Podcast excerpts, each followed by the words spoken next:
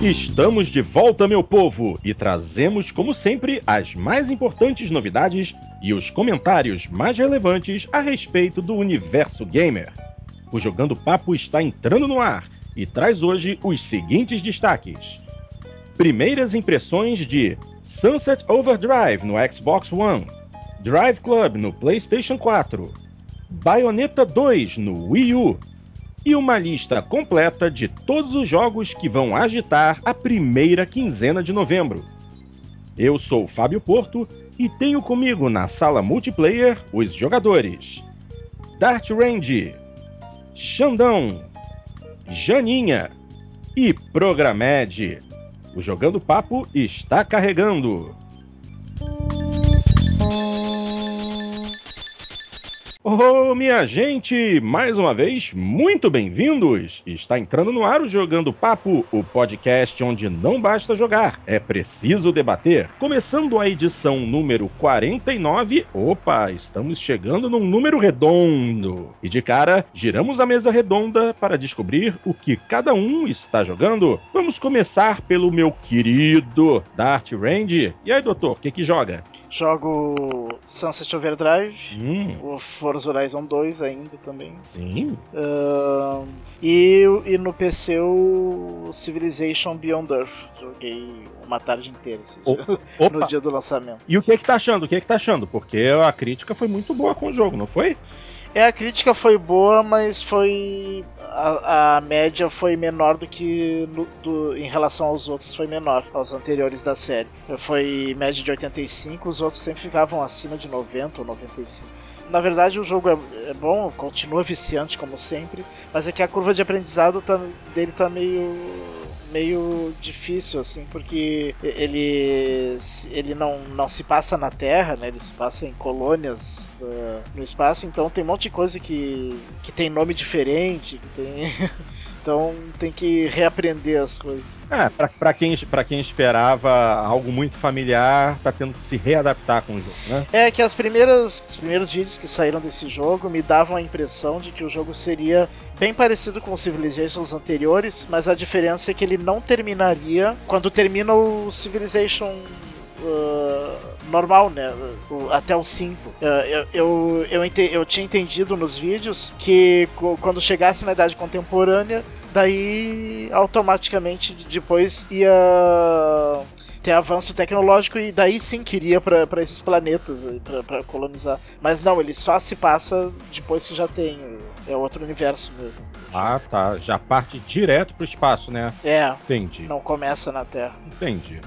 Mas tá bom, tá muito bom. Tá, tá bom, tá bom, tá muito bom. Tá bem bom? Tá. É isso aí que a gente queria ouvir. Doutor Xandão, o que que joga? E aí, pô, tudo bom? Cara, ultimamente só tô jogando, depois que eu comprei, só o Sunset Overdrive, viu? O jogo é muito viciante, é muito divertido. Até deixei um pouquinho de lado o Forza Horizon 2. É, muito bom. Minha querida Janinha, que está com a gente hoje, o que que joga, minha linda? Bom, gente, ah, eu comprei o Bayonetta 2 pro Wii U recentemente, dei uma jogada nele, joguei algumas cerca de 4 a 6 horas, mais ou menos. Opa. Ah, mas aí eu acabei voltando a jogar o Forza Horizon por motivos que eu vou discutir mais adiante. Ah, maravilha. E por fim, meu querido Programed, o que que joga, doutor? E aí galera, beleza? É, eu tenho jogado muito a tela de carregando do Evolve Big Alpha, porque é só o que eu consegui até agora. Eu consegui jogar hoje, cara. Eu consegui jogar hoje o Evolve umas três partidas. Fui até um monstro uma vez. É, eu um Achei- pouco, an- pouco antes É. de vir aqui pra gravação, eu também fiquei uma meia hora tentando É, eu jogar não- uma partidinha pra ver e não, não achava partida nenhuma. É, eu, não consegui, só achar tava a carregando. partida, Inclusive com o pessoal que não tá na minha lista, mas são do PXB, até, até me mandaram mensagem. Né? Mas eu achei legal o jogo. Não, eu, não, é, não foi aquilo que eu tava pensando, mas é o alfa ainda, né? Então, Aham, sim. aguardar pra ver. Ainda é questão de teste. É, tá difícil de achar a partida, eu dei sorte pra achar. É, os servidores estão sobrecarregados, né? Sim. Então eu tenho. Sim. Tentei abrir ele, tenho jogado Forza Horizon e como sempre o Age of Empires Castle Siege no Windows 8 e no Windows Phone.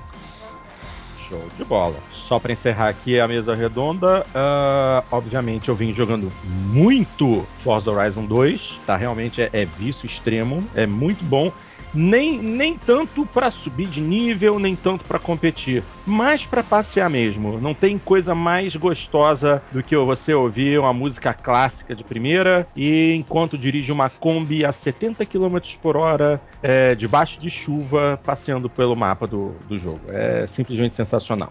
Poxinho, só, só adicionando uma coisinha, já que eu não participei dos últimos podcasts com vocês, né? Que Sim. foi comentado, Forza Horizon.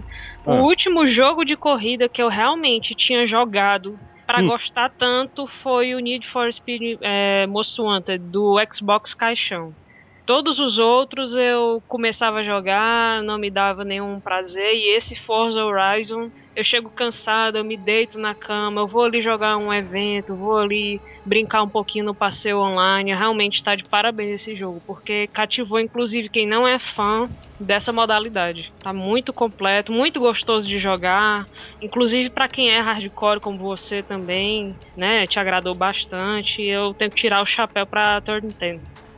Gente, é unanimidade. Mesmo quem não gosta de jogo de corrida e teve oportunidade de pôr as mãos em Horizon 2, acabou gostando. É um jogo que tá botando muita gente que não é do desse dessa desse tipo de jogo, que não curte esse gênero, tá botando pra jogar. Isso é muito legal. Realmente a 10 e a Playground Games souberam fazer o dever de casa com perfeição. Sim, novamente a gente tá falando de Horizon 2 porque ele merece, né? Realmente ele é uma. Ele é humânime, ele é um fenômeno e va- vale a pena jogar. Eu só tô, só tô com medo de uma outra unanimidade nossa aí. Não, Tem que falar hoje de novo, né? Será que alguém mandou algum e-mail de Destiny? Pã, pã, pã.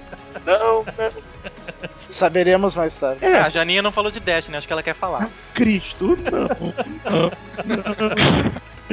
Mas como eu estava dizendo, é, Forza Horizon 2 não foi o único título que eu joguei. Porque finalmente eu fiz a transição completa, completa para a nova geração. Ainda não aconteceu, mas vai acontecer amanhã, porque nesse momento tá quente demais, então eu ainda não coloquei em ação o meu PlayStation 4. Ê, comprei um PlayStation 4, oba!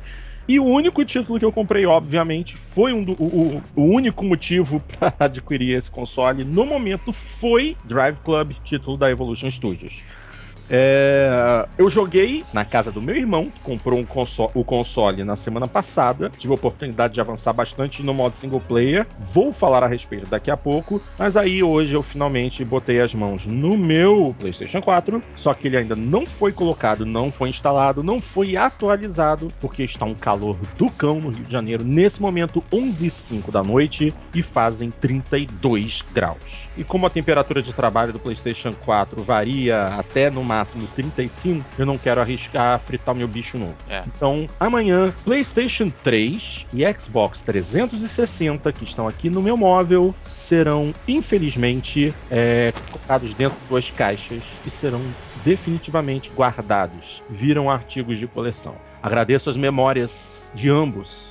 E agora é olhar pra frente e esperar por um Gran Turismo 7, se Deus quiser, mais Forza e mais títulos interessantes, porque afinal ainda vem aí The Order no PlayStation 4, que é um jogo que é, atraiu a atenção de muita gente, incluindo a minha. É algo completamente fora da minha alçada, mas eu gostei muito do que foi apresentado até o momento. Tem Little Big Planet vindo aí, vem bastante coisa legal. Então, não podia deixar de ter um console da nova geração produzido pela Sony. Chega de falação e vamos começar com os tópicos de hoje. Muito bem, minha gente, como eu disse no início, faremos algumas primeiras impressões. Inicialmente eu vou convidar os queridos amigos que jogaram Sunset Overdrive para comentar um pouco a respeito. Não tive oportunidade de adquiri-lo ainda e eu estou justamente esperando as palavras dos meus colegas para decidir se compro ou não. Então, galera, ataca por favor. Só vou ouvir. É, eu tava na, nessa também, na expectativa, né? O, era, era uma promessa da Microsoft para esse ano. Ela tem desde o início, no, né, desde o ano passado, ela já tinha mostrado que, que a Insom, a Insom, Insomniac, ou sei lá o que que for o nome, né? Agora, agora Insomniac. bonito. Insomniac. né? Ela, ela era uma uma third da que produzia só pra Sony, né? Fez o Ratchet Clank, é, Fez outro Ratchet and Clank. fez outro Ratchet Não, Clank. Não, fez o Resistance 1, 2 e 3, né? fez o Depois fez. Isso, depois fez mais um Ratchet and Clank. né? Então são, são jogos que, que, eu, que eu cheguei a jogar um ou outro no meu PS3. O Resistance eu não cheguei a, a gostar, não gostei do Resistance. E fiquei bem na, Gente, bem na dúvida. Que... Oi, Eles criaram o Spyro the Dragon. isso, o ah, dragãozinho, sim. é. Que inclusive tá na hora de voltar já, né? É, concordo, concordo. né? Então eu tava assim, o que, que será que, que eles vão apresentar aí? Foi uma grande surpresa. Agora um exclusivo, né? Vira casaca, né? O que, que aconteceu? É. Um exclusivo pra, pra Microsoft. Não, mas aí agora. Pera aí, Xandão, eu quero falar de mamilos agora. Ó, é, o, exclu- o exclusivo deles veio pra cá. A Inso- Insomniac veio e fez um, um jogo que tá fazendo o maior sucesso no, no Xbox One. E o exclusivo da Microsoft foi pra onde? Virou multiplataforma. E Virou também tá fazendo o multiplataforma. maior sucesso. Mas, gente, gente, Ah, vendeu muito, né? Bonito. Vamos Ele é bonito. calma, vamos com calma que a gente precisa de lembrar um pequeno detalhe. A Insomniac ainda não largou a Sony, porque eles estão desenvolvendo um reboot de Ratchet Clank pro PlayStation 4 pro ano que vem. Isso, esse, o, o Sunset Overdrive é que é o primeiro trabalho deles em muitos anos para um console concorrente. Sim. E vamos lembrar também que não deixaram de produzir para outras plataformas, porque Não, mas, ó, já produziram o jogo até para iOS. mas olha que interessante. Se a Band tivesse, é, assim que ela assim, é, recebeu a permissão pra sair da Microsoft, tivesse lançado o Destiny como um exclusivo do PlayStation, com certeza ele teria feito muito mais sucesso do que tá fazendo hoje. Uhum. Será? Sim. É. Não, não entendi não- muita lógica disso. Não entendi também, porque É. como multiplataforma ele A faz. multiplataforma ele vendeu muito em ambos. E as mesmas críticas que tá ocorrendo no um, tá ocorrendo no outro. Não, não tem diferença de crítica, né? Então. E a gente não vai, não vamos falar de Destiny, vamos falar de Sunset Overdrive, né? Não entrar por esse caminho, não, pelo amor de Deus. Inclusive, eu gostaria de lembrar vocês uma coisa. Vamos agradecer a Santa Wikipédia, porque pesquisando a respeito da Insomniac, eu descobri que eles já têm um título multiplayer para consoles. Na verdade, não sei se vocês já ouviram falar de um título chamado Fuse, que foi produzido pela Insomniac e distribuído pela Electronic Arts. O jogo foi lançado em 2013, maio de 2013. É um jogo de ação cooperativo, um jogo co-op. Realmente Extremamente relevante, né? Nunca ouvi falar. é isso que eu não, eu acho que eu ouvi falar. Na, eu, eu não me lembro nem se ele foi retail ou, ou, ou só por download. Não, foi. Mas eu me lembro desse nome, sim. Só eu, que- eu já vi. Só que eu já Já. posso informar pra vocês o motivo de vocês não terem lembrado desse jogo. Metacritic 63 no PlayStation 3, 62 no Xbox 360. Duas estrelas no joystick.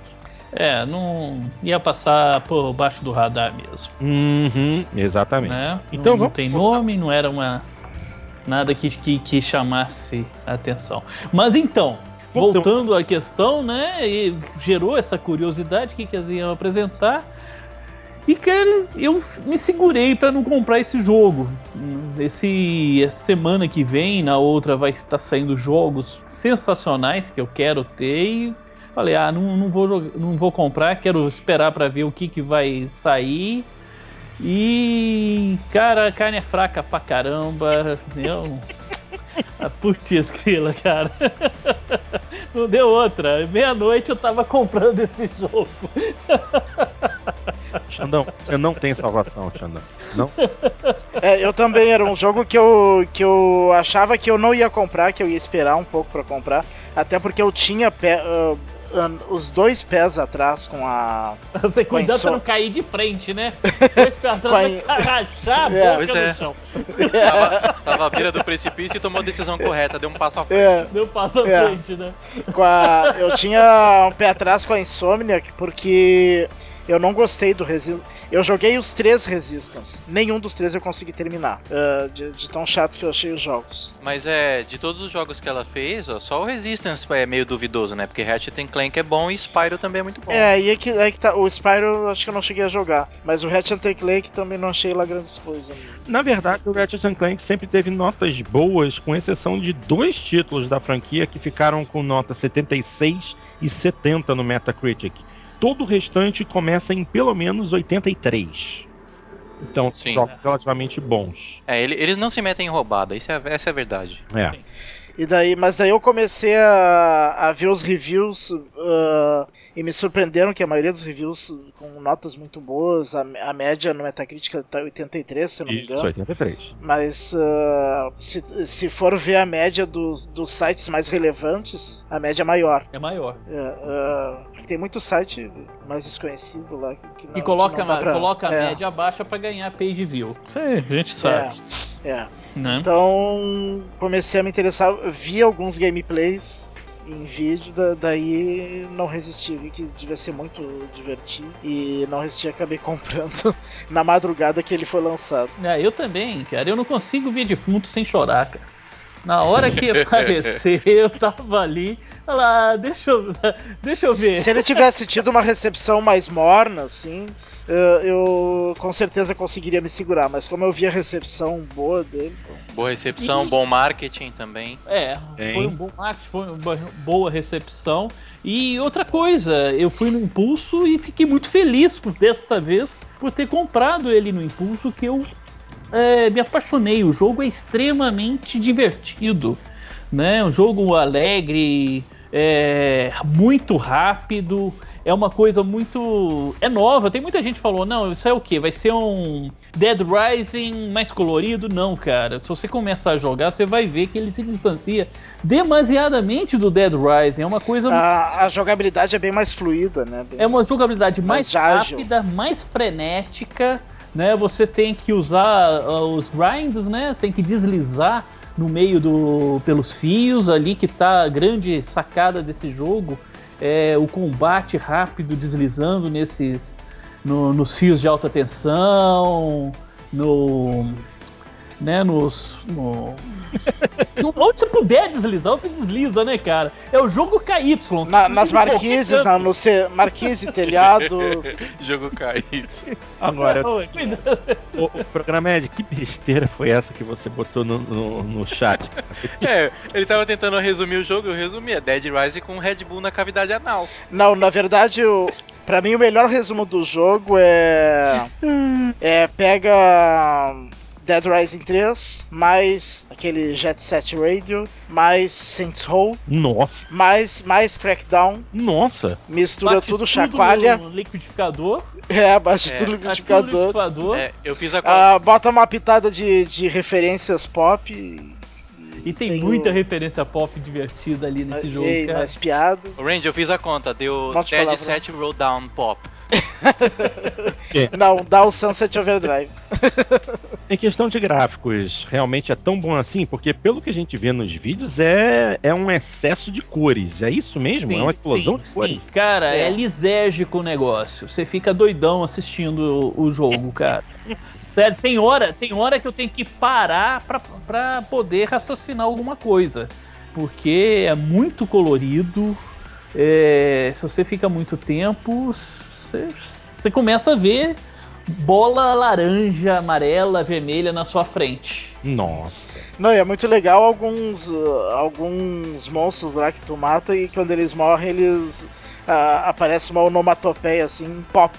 É. Escrito pop. Nossa, então quem que tem cinetose tem que tomar um draminha antes, hein, galera? Com certeza, com certeza. Se a pessoa tem. Não, não sei não, não. porque ele não é primeira pessoa, né? Então talvez não. Ah, Mandati, eu garanto que não vai levar muito tempo. A gente vai ver muita gente tendo ataque epilético na frente desse jogo, cara. É. Vai ter notícia de. Principalmente dos japonesinhos, né? Que geralmente são os que mais têm Deve tem ser... ataque na frente de jogo. Não, isso aí não vai deve acontecer. Ser, deve ser triste um Dalton, daltônico já... jogando isso, né? Tadinho. é, isso, não, isso não vai acontecer, o Xbox One não vem nos dar tão. É. menos mal, cara, menos mal. Mas sério, os gráficos são extremamente bonitos, coloridos, fluidos. Você vê o tanto que ele é fluido no, na tela. Você fica impressionado com a movimentação no, no jogo.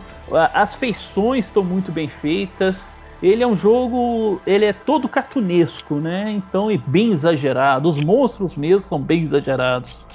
Então você é, é uma experiência muito assim frenética. É... E as armas? Fale, aí, das e, armas por, do jogo. E por incrível que pareça, a dublagem tá, tá legal em ah, tá português. Tá dublado Sim. Bom. Totalmente dublado em português. E com palavrões e tudo, é. sem ficar, sem soar falsos palavrões, né? Exato, eu gostei, bota... cara. Eu, que sou, falo tão mal de dublagem, essa aí, eu tava jogando ele em inglês, né? A Dash em inglês, tava jogando em inglês e com, com legenda, né? Achando muito bom. Aí eu vi o Alexander jogando em português e eu fiquei impressionado com a qualidade do, dessa dublagem que eles colocaram. Ah, tá? É, questão da sincronismo labial tá muito bem feito, as vozes que escolheram estão bem feitas, é, as frases, você não vê muita coisa assim artificial. Essa dublagem realmente eu tirei o chapéu e até comecei a jogar com ele dublado para facilitar um pouco, ele é muito colorido, muito rápido, então às vezes. E tem muito vai, diálogo tem, no meio da ação também. Tem muito né? diálogo e, e, muita coisa assim que foge um pouco do, do, do meu inglês.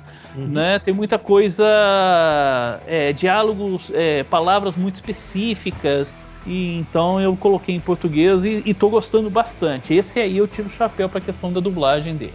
Esse, para quem quiser, para quem até recomendo que jogue ele dublado. Esse, esse tá muito bom mesmo.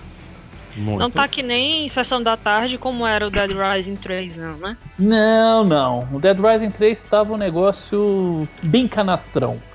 Né? A dublagem Dead Rising 3 estava bem canastrão. Frases que você sabe que uma pessoa não falaria normalmente. E no Dead no Sunset Overdrive as frases são mais fluídas, você consegue se perceber que é uma frase normal. A pessoa falaria aquilo naquela situação. Ela não chegaria a falar, ó, oh, bolas, lá vem o monstro. Ela fala, puta que pariu, olha o que que tá vindo. Ele fala assim mesmo? Yeah. Fala, fala. Fala, fala. É, é, legal, legal. Melhor que isso, só South Park mesmo. É. É, não chega a ser um South Park, nem né, em termos de palavrão, né? Não, também não chega não, mas chega a ser uma coisa muito natural. Eu gostei da naturalidade que eles conseguiram é. colocar no, nessa dublagem. Ah, no, no, Dead Rising eles falam merda, bastante. É. É o máximo. Oh. É o é. máximo que fala, né? em, que, em questão de jogabilidade, porque ele é um jogo muito rápido, então é, pular para cá, pular para lá, deslizar pelos, pelos, pelas guias, pulando pelos tetos e tendo que atirar ainda, vira para cá e vira para lá. Não, não fica meio confuso a questão do, do controle, não? Ou isso é uma. No início, sim. No início, fica, no, início começo, você sente. Fica. Mas depois que você pega o ritmo e, e, e você pega rápido o ritmo, uhum. você logo entra naquela naquela loucura. Você começa a pensar rapidamente também naquele fazendo os grinds, voando, pulando.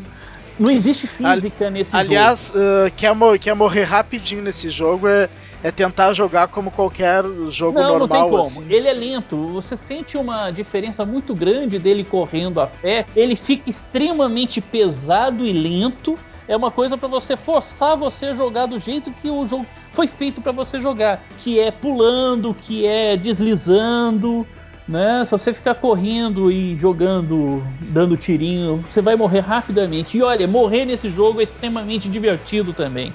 Toda vez que você dá um respawn, é um respawn é, diferente, sempre uma referência a uma é, cultura pop. Ou seja, tem hora lá que você dá um respawn, você aparece na, naquela bola azul como se fosse o exterminador. Você retorna o jogo como o exterminador do futuro.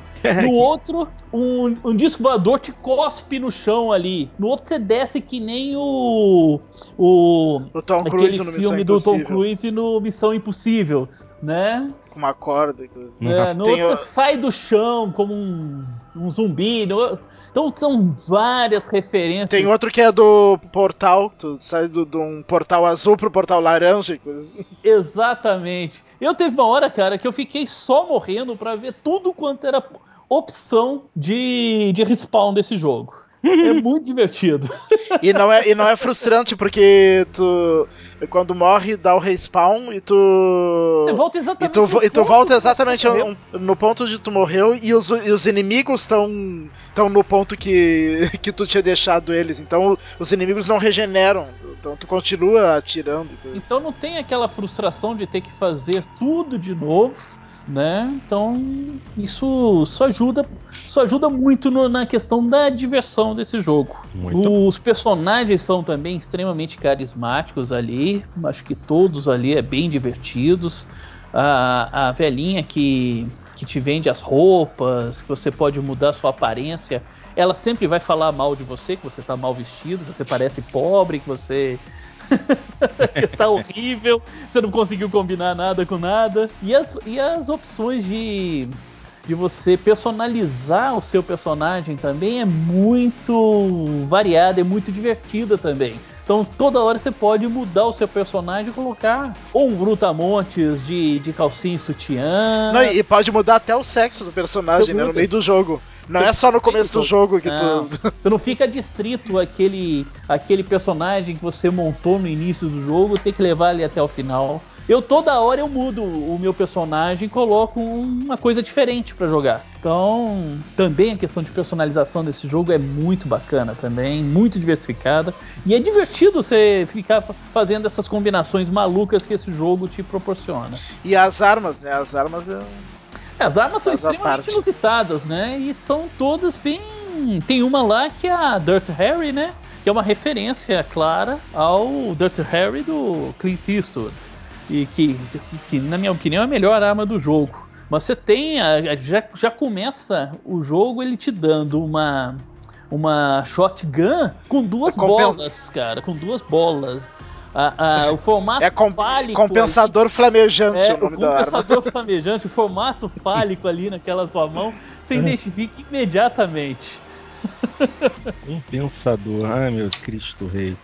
Nego inventa, né? Mas, mas tá bom, né? Porque o jogo é pra ser mesmo nesse estilo paródia. É um jogo que é pra ser levado a sério, ele faz paródia com tudo, até com ele mesmo. É isso que é bom.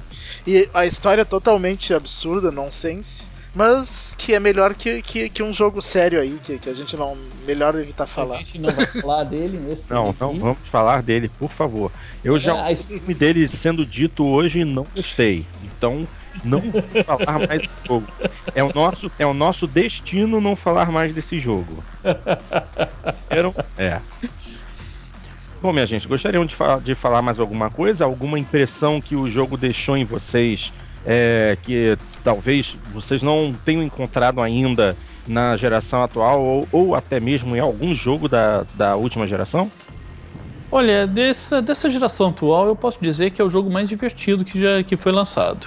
Sem dúvida alguma, tá? Eu gostava, eu sempre achei o Dead Rising 3 extremamente divertido, mas ele empalidece perto do, do Sunset Overdrive. Tá? Ele, o Sunset ele é muito mais dinâmico, muito mais frenético, muito mais colorido e muito mais divertido do que o Dead Rising 3. Então, em questão de diversão, não tive até o momento nenhum jogo que, que superasse o Sunset Overdrive para mim agora.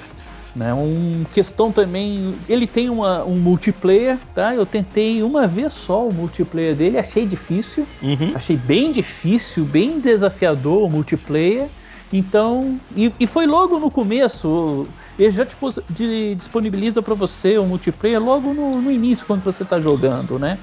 Então eu, eu não tinha ainda é, o treinamento básico para jogar, para E deslizar. também as, e as armas também estavam E fracas. as armas né? também estavam extremamente fa- é, frágeis, né? Uhum. Então. Eu, eu, eu nem cheguei a tentar o multiplayer ainda. Não, eu tentei uma Quero vez só. jogar um pouco mais antes de. É, então eu voltei pra campanha. A campanha tá muito divertida e não voltei ainda ao multiplayer. Vou pro multiplayer mais pra frente.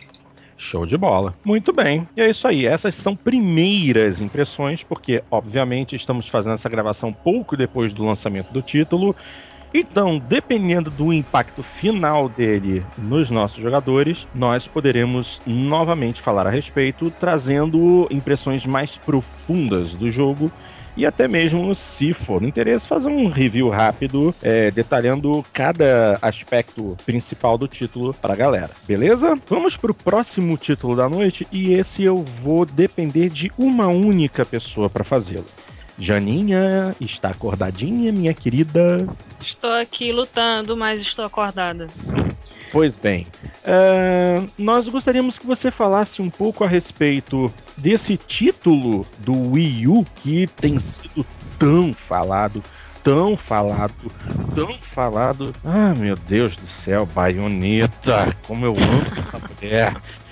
E obviamente você, por ter um Wii U, foi a única que teve a oportunidade de jogar Bayonetta 2. O que, que você poderia falar a respeito do jogo, minha querida?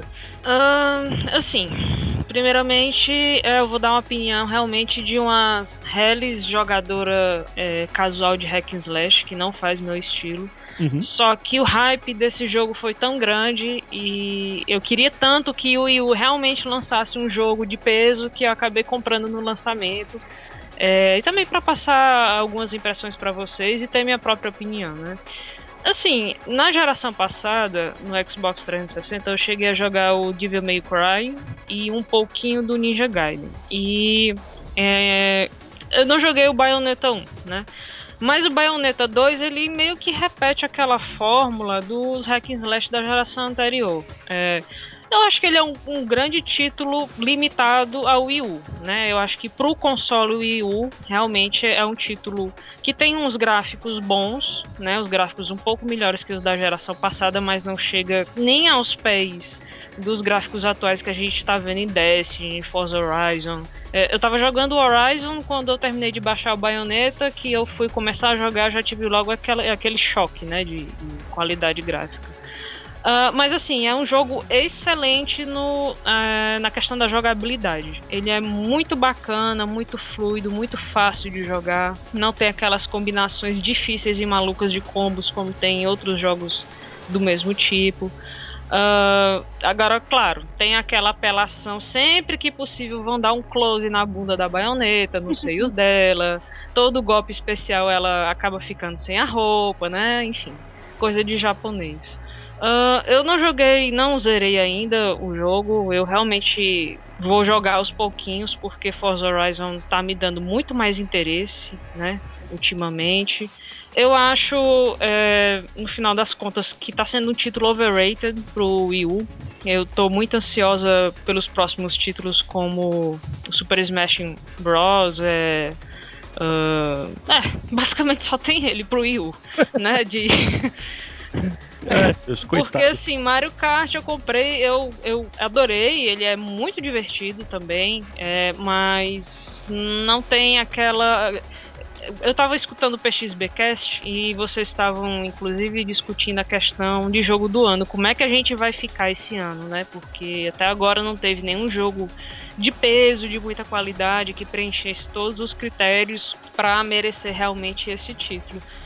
Mario Kart é um jogo muito divertido, mas não vale o jogo do ano. Bayonetta é um jogo muito bom pro estilo dele e fica para isso mesmo. É, é, também não acho que vá competir com o jogo do ano. Eu acho que assim o problema da Nintendo é o console, é o Wii U. Se eles tivessem um console um pouco mais poderoso, que desse pra gente é, eu não sei, eu não sei se é porque, como eu falei, tá sendo aquela, aquele impacto gráfico, né? De eu estar tá jogando Forza Horizon depois passar pro Bayonetta e também não gostar muito do estilo. Mas é um jogo bom, é um jogo mediano. Eu aconselho é, quem tiver o Nintendo Wii U, se quiser pegar numa promoção, pega que você vai se divertir, que a jogabilidade é boa, mas depois de um certo tempo fica meio repetitivo. Inclusive, quem tem problemas. É, de ver. É, por exemplo, a gente estava falando nos jogos que dá cinetose, como por exemplo Sunset Overdrive, né? O Bayonetta ele é muito colorido, né? É, e a, as, a, as cenas de ação são muito frenéticas também. Uhum. Mas é, é, um jogo bom, mas eu não. Eu acho ele. As notas foram muito. Eu não sei o que foi que a Nintendo fez, ou se os jornalistas estavam com pena mesmo da pobre da Nintendo e quiseram dar uma boa nota pro jogo. É, eu acho que não mereceu tantos 10, tantas notas máximas como, como, como ela andou levando, né? Uhum. Em relação ao multiplayer, eu joguei muito pouco. Né? Nas vezes que eu tentei jogar o multiplayer, fiquei esperando o pessoal aceitar meu convite, ninguém aceitou. Aí eu fiquei jogando contra a CPU, morri logo, né? É um multiplayer que você vai apostando umas moedinhas, moedinhas que parecem aquelas do Sonic, né? Acho que é igual que tinha do Bayonetta 1. Sim, sim. Inclusive, é, eu achei muito bacana. Assim que você começa a jogar o jogo, é, eles remetem a SEGA, né? Que foi a, a, produtora do jogo. Aí logo depois aparece a placa da Nintendo. Eu acho que isso há 20 anos atrás ninguém imaginaria, né? Oh. Há 20 anos atrás a gente pensava que seria impossível você ter no mesmo jogo o Mario e o Sonic. Né? O que a gente fala hoje de, de ter no, no, no, mesmo jogo o Master Chief e o Kratos é se você é, voltar 20 anos atrás é a mesma coisa. Infelizmente, assim, eu gosto muito da Nintendo. Eu não sou fanática pela Nintendo, tenho minhas críticas em relação a, a, a Big N, mas assim, eu queria que ela tivesse acertado mais nesse jogo. Infelizmente, não chegou às minhas expectativas, não. Será que esse jogo ele teve é, muita mão da Nintendo ou a Nintendo simplesmente é, pegou para eles assim, não, vamos lançar a Bayonetta 2 e deixaram a produtora solta? Foi isso Olha, a, a, Nintendo pagou. O jogo é da Nintendo. Da Nintendo. Tá? É, é da Nintendo. Ela pagou a Platino. Tá? E, e, e, não é exclusivo que nem a gente acostuma ver dos exclusivos da, da Microsoft, né? Que simplesmente só dá um pouquinho mais de dinheiro e garante uma exclusividade temporária. Esse não, esse jogo é da Nintendo. Ela Sim. pagou pelos direitos da, da, da Bayonetta. É um, o Bayonetta 2 é um jogo da Nintendo e os próprios produtores da, da Platinum Games já falaram, gente, para de perguntar pra gente se vai sair pra nova geração, porque não vai. Esse jogo não é nosso. Pergunta pra Nintendo se ela vai disponibilizar isso pro futuro.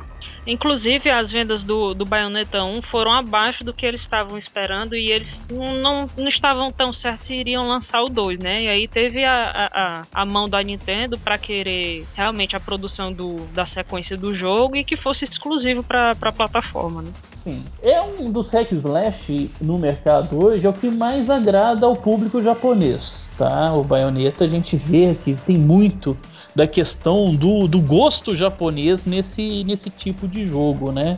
A estética, eles gostam muito dessa estética extremamente exagerada nos jogos. A baioneta tem isso, é muito exagerado os golpes, é muito exageradas as, os movimentos dela. A, a, própria sensualidade, a sensualidade que eles utilizam nesse jogo, hum. você não vê essa mesma sensualidade em jogos ocidentais. É uma sensualidade típica de jogos orientais, né? Um close é, em determinadas partes, o movimento muito sensual, né? O, a própria figura da, da baioneta é uma figura muito ao gosto do oriental, né? Uma mulher extremamente alta, com cara de professora, bem, bem mesmo, não é o gosto nosso ocidental, é um gosto mais oriental ali que, que coloca. E também a própria é, discussão que eles têm muito mais fácil que nós temos dessa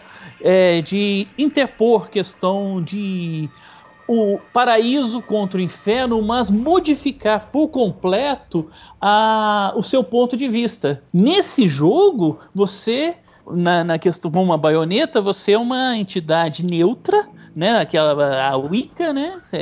Questão de neutralidade para tentar né? manter, é, para manter tentar um equilíbrio entre o inferno e o paraíso. E é o paraíso que está querendo atacar e acabar com, com a Terra, modificar isso e com tudo. Então ela tem que intervir, elas, né, que são as bruxas ali, tem a baioneta que é a mais poderosa, intervir e quem que é o inimigo nesse caso são esses anjos celestiais, mas bem diferente do que a gente vê em Anjinho Barroco, as coisas tudo bonitinho, até eles colocam bem aquele rostinho de, de Anjinho Barroco, mas logo logo se transmuda em figuras grotescas, mas sempre com um aspecto de muito dourado e branco, que leva à questão da divindade. Inclusive, ela né? tem é, muito dos golpes dela, ela invoca demônios, né? Sim, é, ela faz invoca invocação de demônios para lutar contra o, esses seres celestiais. E ela tem que manter, porque você vê que o céu está corrompido ali, né? O paraíso está corrompido. Então, a, então eu acho isso, essa estética extremamente corajosa, é, é típica oriental. Aqui no, no Ocidente, eu acho muito difícil alguma produtora ter coragem de fazer esse tipo de jogo, tá? Uhum. E estabelecer essa, né, essa, essa luta, assim, essa mudança de, de paradigmas. É um jogo também que, que a pessoa fala, você pode até levar ele, até pelo excesso de sensualidade que a, que a baioneta impõe ao jogador, e é bem ao gosto ali, você fala, é um jogo extremamente machista, né? Tô jogando para ver a mulher ficar pelada e tal. Na verdade, não. Se você for ver, é um jogo extremamente feminista e muito mais do que a maioria dos jogos que nós temos aqui. Primeiro, porque ela é a protagonista absoluta.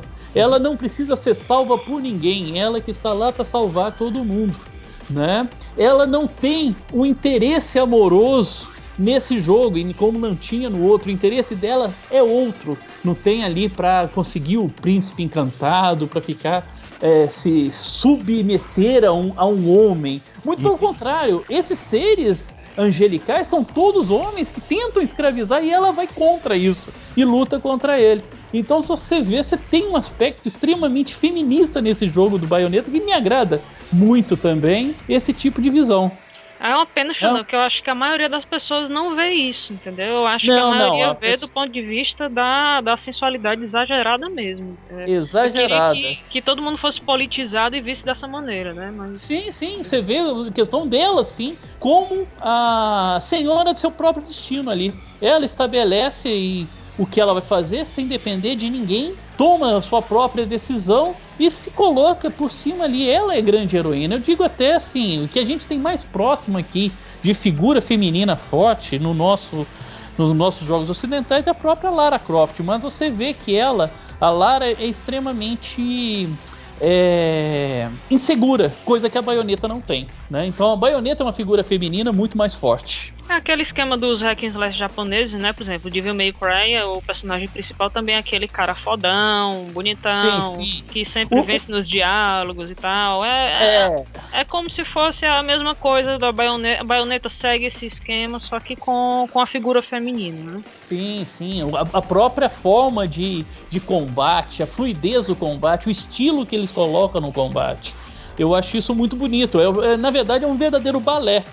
Você assistir lá um combate em jogos como Devil May Cry ou da Baioneta. É muito fluido, é muito bonito assistir o jogo. É uma, Prestar dife- atenção na movimentação. uma diferença entre, entre Devil May Cry e Bayonetta é que no Devil May Cry eles não ficam focalizando os músculos do Dante, nem as calças dele, né? Essa é uma Sim. diferença clara. Sim. Já na baioneta já tem esse Na aí, Bayonetta é escancarado sensual. isso, é. Ele tem esse apelo sensual. Enquanto você tem no Dante um apelo sarcástico, né? O próprio sarcasmo dele, uma figura assim, o Dante você, você te coloca lá como uma figura que não é nem boa nem ruim, né? É uma pessoa que está ali sobrevivendo. Se tiver que fazer o pior, ele faz. Se tiver que fazer o melhor, ele faz. Né? Então eu gosto é, essa visão japonesa também de estabelecer seus heróis como uma figura assim um pouco caótica. Uhum. É a mesma coisa. A baioneta também é neutra. Você não pode dizer, ah, ela é boa, ela é ruim. Ela se alia aos seres infernais para lutar contra os seres, seres angelicais ali. Né? Mas aí, por que, que ela se alia? Para manter o equilíbrio. É, inclusive um pouquinho da história da, da Bayonetta 2, né? Ela explica essa questão que existem três tipos de deuses, né? O, o deus do, do paraíso, do inferno e o deus da terra, que seria o deus do caos, né? Que foi quem Sim. criou a humanidade, né? E aí fala, você falando aí nessa questão do caos, eles, eles lembraram na história. Tá certo. É um jogo que, infelizmente, eu não, eu não pretendo comprar o Wii U para jogar. Então é um jogo que muito difícil eu vá. E eu, mas eu gostaria muito de, de, de poder jogar esse jogo. É, eu Tá, não aconselho, eu não aconselho a pessoa comprar só pra jogar ele, sabe? O Wii U tem tantos outros jogos bons, por exemplo, Super Mario 3D World, né, que é, tiveram notas muito boas, é, o, Don- o Donkey Kong Tropical Freeze, né, o próprio Mario Kart, como eu já falei, o Smash Bros que vai ser agora.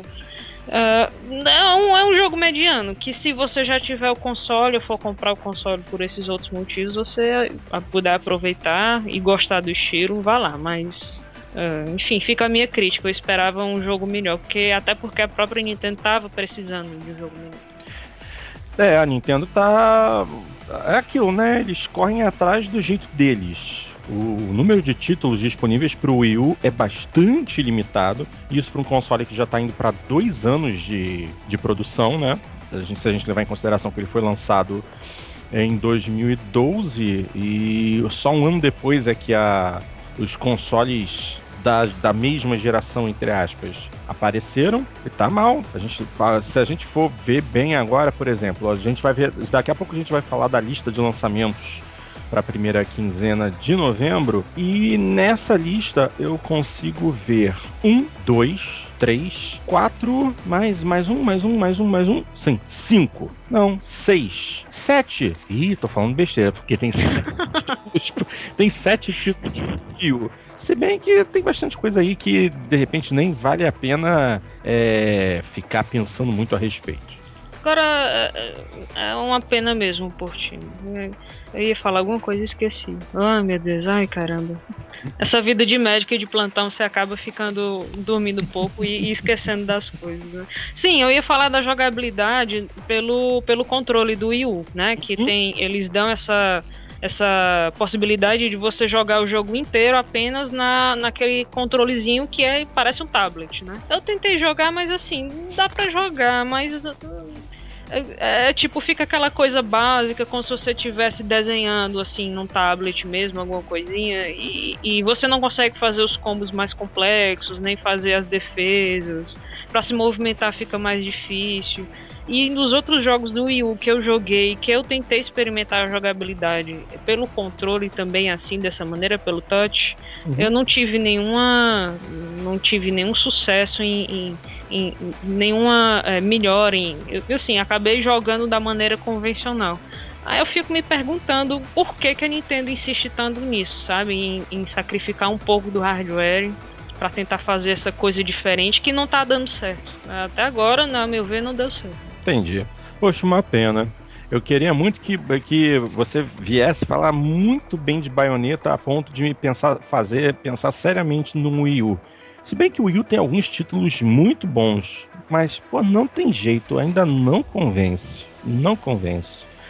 Eu queria muito jogar Sonic Lost World. Eu queria muito jogar o próximo Sonic que vem aí, que já é um dos títulos da, da nova linha Sonic Boom, mas eu, eu não Eu acho é, é muito irônico, né?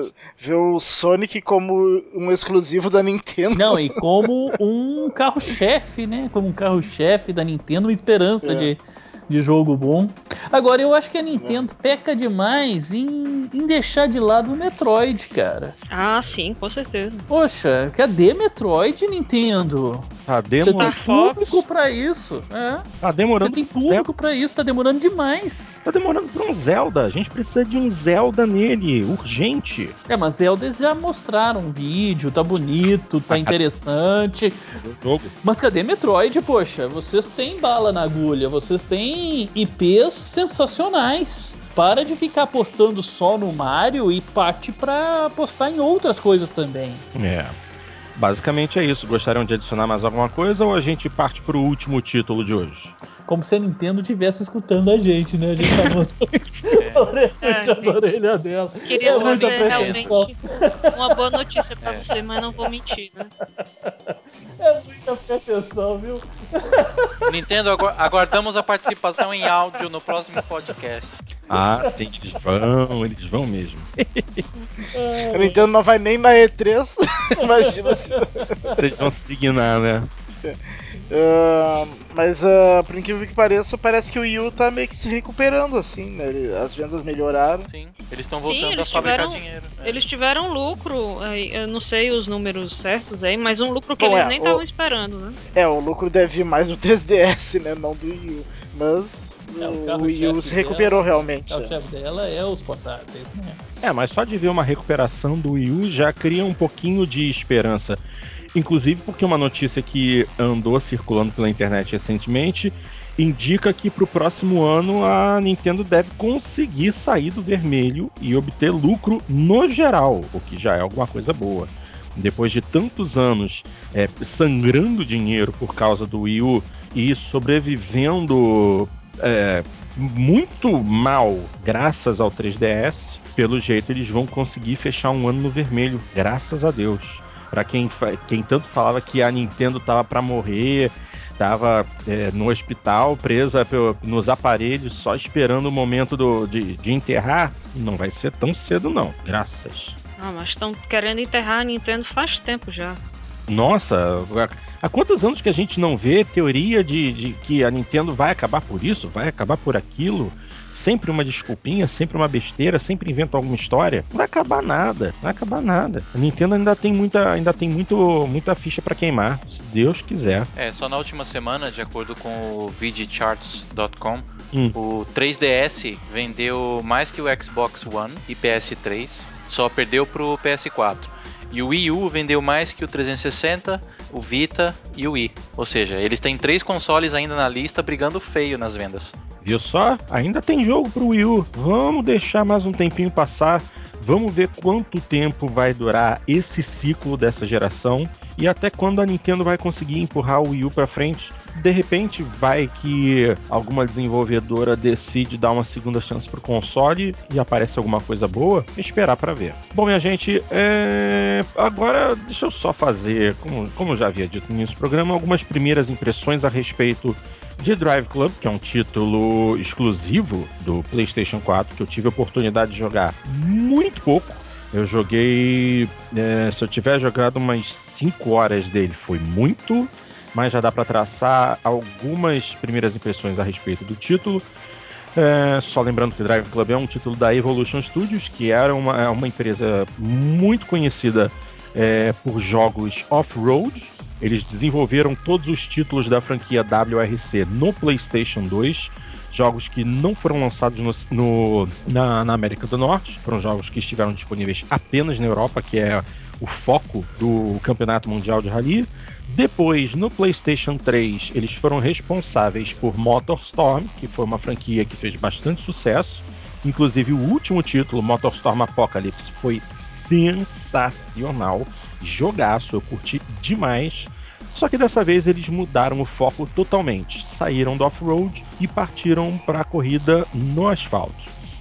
Então, como o próprio nome diz Drive Club, a intenção do jogo é uma maior interação online, criando clubes de até seis jogadores e criando desafios para que o clube consiga superar e ganhar pontos de fama, que é, é os pontos de fama são como se fosse a moeda do jogo. E as pistas e os ambientes são inspirados por locais reais é, ao redor do, do nosso planeta. Além disso, ele também tem é, ciclo de noite, ciclo de, é, de clima dinâmico, é, tudo isso muitíssimo bem feito. Aliás, daqui a pouquinho eu vou falar a respeito. E o jogo tem três modos principais. Ele tem um tour é, para ser jogado single player, ele tem um modo de evento único e também o modo multiplayer.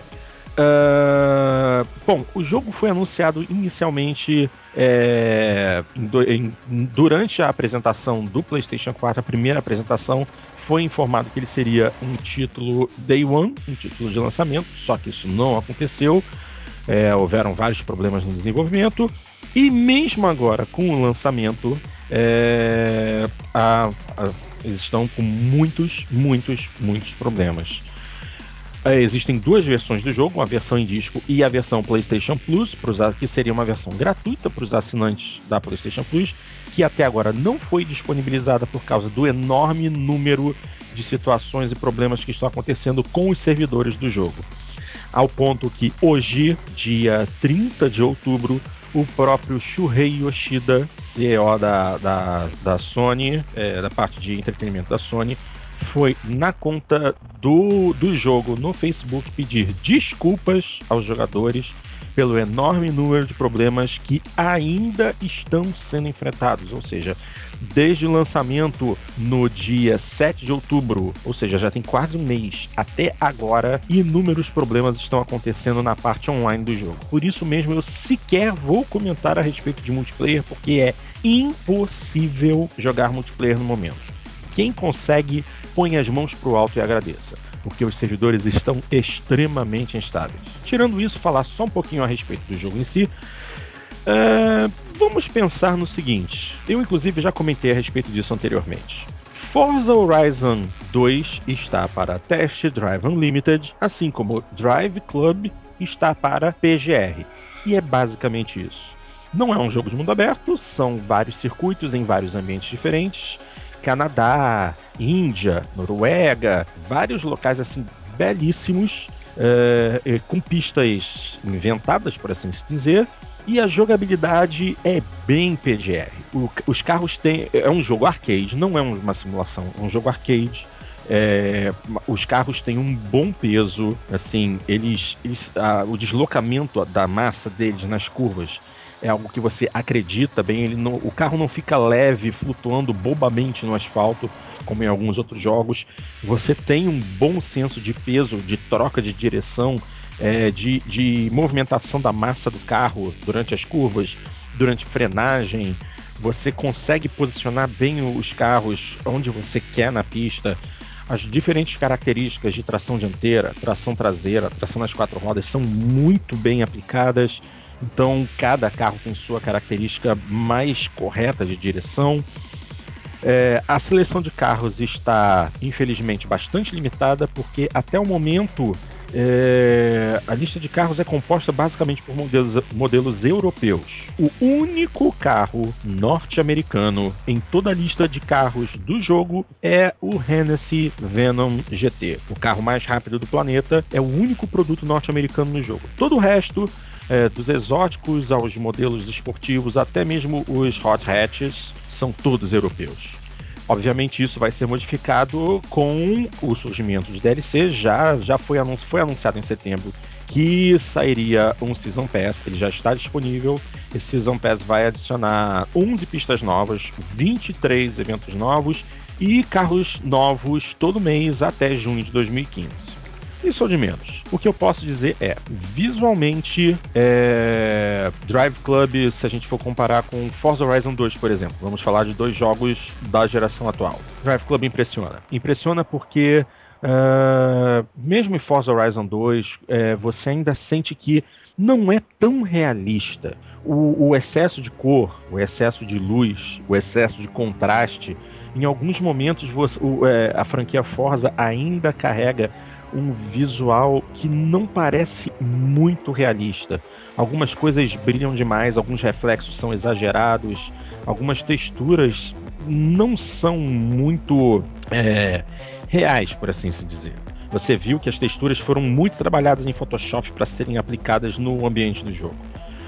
Drive Club não é assim. Ele tem um visual é, um pouco menos brilhantes, mas com uma iluminação mais precisa, por assim se dizer.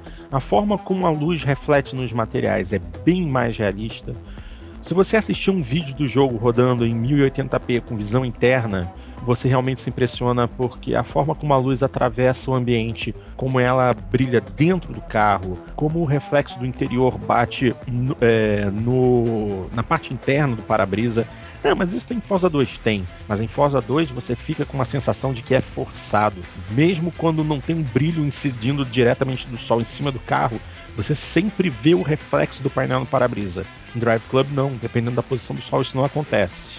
Quer dizer, eles têm um modelo dinâmico de iluminação, posso dizer até um pouquinho mais avançado que o de Forza.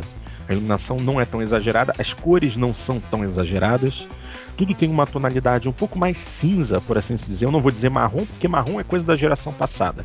Se quer uma tonalidade marrom, você joga em Gears of War. Eles amavam isso. No, no Drive Club é uma iluminação bem mais suave, bem mais dinâmica. Infelizmente o jogo é, ele está em 30 frames por segundo. Havia um comentário de que a Evolution estava correndo atrás de 60 frames por segundo. Não conseguiram, mas pelo menos quando você está com a pista cheia de gente, você não tem queda de frame rate os 30 frames por segundo estão lá travadinhos. Uma pena que não chegaram a 60, mas isso é o de menos. As locações são belíssimas, os circuitos são muito bem elaborados, embora não haja nenhum circuito real. Todos os circuitos aproveitam bem as, as, diferen as diferentes locações. É, o, circuito, o, circuito, do Canadá é lindo demais, passando por entre a, as florestas, subindo e descendo morro. Os circuitos da Índia são interessantes porque você tem um visual largado mesmo, que como se você estivesse dirigindo pela, por estradas da Índia, que você não tem absolutamente nenhum é, acostamento, você corre às vezes, você passa muito perto de árvores. Uh, a luz, o som, o som do jogo é algo impressionante. Realmente a parte de som posicional do jogo é animal. Pude jogar num som 5.1 e eu fiquei impressionado. Questão de som de motor, é, o, o, o, reflexo do som dos outros carros, absolutamente incrível. Muito bom mesmo. A parte técnica de Drive Club está impecável. O modo single player ele é bastante simples. Você tem uma série de corridas utilizando os carros de cada categoria até chegar num campeonato final dessa categoria com os melhores carros. Quando você consegue isso, você consegue acumular a, as estrelas, né, os seus pontos de fama, para conseguir desbloquear a categoria superior e assim você vai. Infelizmente, o foco principal do jogo não está rolando como deveria, porque é justamente o modo online mas da minha parte, eu estou muito impressionado com a parte técnica do jogo. A jogabilidade está muito boa. Quem jogou PGR vai se sentir em casa jogando Drive Club. Os gráficos estão belíssimos, inclusive no modo no modo single event, de evento único. Você pode pedir compressão de tempo para que o tempo passe muito acelerado. Então, dependendo do, do número de voltas da corrida, é, em três ou quatro voltas você consegue ver um nascer do sol, o sol atravessando o céu e um pôr do sol, tudo num ciclo único em, em questão de 10, 15 minutos você consegue ver um ciclo completo, dia e noite. Como isso afeta a corrida à noite com os faróis, os faróis, a iluminação é absolutamente incrível. E é isso, não tem muito mais o que falar. Infelizmente não dá para aplaudir mais Drive Club porque não houve absolutamente nenhuma experiência online Espero poder retificar isso num futuro muito próximo e num outro programa eu possa falar mais a respeito. Se eu tivesse que dar uma nota até o momento, daria um 7,5 ou 8. Dependendo do multiplayer, a gente sobe isso. Então, talvez numa próxima edição eu fale um pouquinho mais a respeito e eu consiga alguém para falar junto comigo, porque a galerinha aqui ainda não comprou o PS4 não. Alguém aí tá animado de comprar PS4? Eu devo comprar no início do ano que vem. Tô esperando sair algum jogo que que, que, que seja do meu line-up que me interesse. Eu, na verdade, só não comprei ainda por, por falta de verba. então, eu espero que no fim do ano, em janeiro, eu consiga comprar o meu. É. Eu só, eu só é, comprei o console agora porque, vocês sabem, né? Dólar subindo e coisa e tal. O medo bate, vem um ano novo aí, vão começar a rolar os aumentos, as ações da Petrobras despencaram a coisa não tá muito boa, então eu me precavi, na verdade. Se a coisa melhorar e o preço do console cair, pô, muito melhor, excelente. Meus amigos vão comprar mais barato que eu. Espero que isso aconteça, porque se não acontecer e a economia der um baque aí na virada do ano, hum, ó, tô torcendo por vocês, gente. Tomara que tudo dê certo. Pois bem, gente, então agora, como eu disse no início, vamos falar a respeito dos lançamentos para a primeira quinzena de novembro. Alguns títulos grandes vêm por aí, então vamos à lista. A partir do dia 2 de novembro, nós temos Call of Duty Advanced Warfare. Esse aí com certeza a galera tá esperando, né? Ou não, tendo em vista o cocô que foi COD Ghosts. Alguém aí? É, eu, é, eu tô muito curioso para ver o que, que vai ser feito com esse Call of Duty, né? Porque a promessa é de uma reformulação da franquia total. É uma franquia que teve seu, seu auge no no COD 4, Modern Warfare 2, no Black Ops, e ela veio perdendo fôlego, cansando, né? Era uma, é uma fórmula que estava cansando já o jogador. E o Ghost foi até então não que não tenha vendido muito e vendeu muito, mas foi o mais criticado de todos os Call of Duty até o momento, né? E então a gente tem uma nova, nova empresa desenvolvendo para Activision, desenvolvendo Call of Duty, vai apresentar esse Modern Warfare, uma nova fórmula. Então é, é a gente está muito curioso. Eu pelo menos estou muito curioso para saber o que, que vai ser apresentado. Eu gosto muito desse tipo de jogo. É um jogo que mais, mais me interessa em consoles. Mas a. Eu tô bem com o pé atrás também. Não tô com os dois pés atrás, que nem o Dart, porque senão eu caio de frente e racha a boca, né? Mas com o pé atrás eu tô. Quero ver o que, que vai ser lançado. Vocês vão ver. Tem muito jogo, né? Concentrando os lançamentos agora no final do ano. Que talvez não seja prioridade para mim adquirir esse jogo, Call of Duty, na semana que vem. E uma questão curiosa até para se ver, né, porque o pessoal já começa, ele já está em pré-venda. E a pré-venda até então do, do Advanced Warfare tem sido bem abaixo do que foi o Ghosts. Só que o Ghosts as pessoas não sabiam que, que, que estaria vindo. E esse aí, né, e, e foi apresentado um jogo bem abaixo do que, do que se esperava. E esse aí, então, acho que isso deixou as pessoas, pelo menos os jogadores, bem mais cautelosos. Sim. Isso que a pré-venda digital, pelo menos, tem um, um excelente incentivo, né, pro pessoal comprar na pré-venda, que é quem comprar na pré-venda tem acesso ao jogo um dia antes, né? Que o lançamento dele é dia 4 de novembro, mas quem comprar na pré-venda pode jogar a partir do dia 3. Sim. Exatamente. É o primeiro jogo com a edição dia zero, né? Não existe mais edição day one, agora é zero. É. É, dia Ah, menos um, é. né? É, o dia menos É. um. Aqui, bom. E, mas eu também, eu, eu, eu tô torcendo pra que seja um jogo bom, porque eu sempre gostei das campanhas do Modern Warfare. E, e, eu- e alguns vídeos que eu vi eu gostei, apesar de ter muita coisa chupinhada do, do Titanfall, né? Mas se, se conseguirem fazer isso deixando o jogo legal, não vejo nada de mal. Na verdade, eu, eu torço pra que dê certo, mas ao mesmo tempo torço pra que não dê, porque se- senão tô ferrado financeiramente.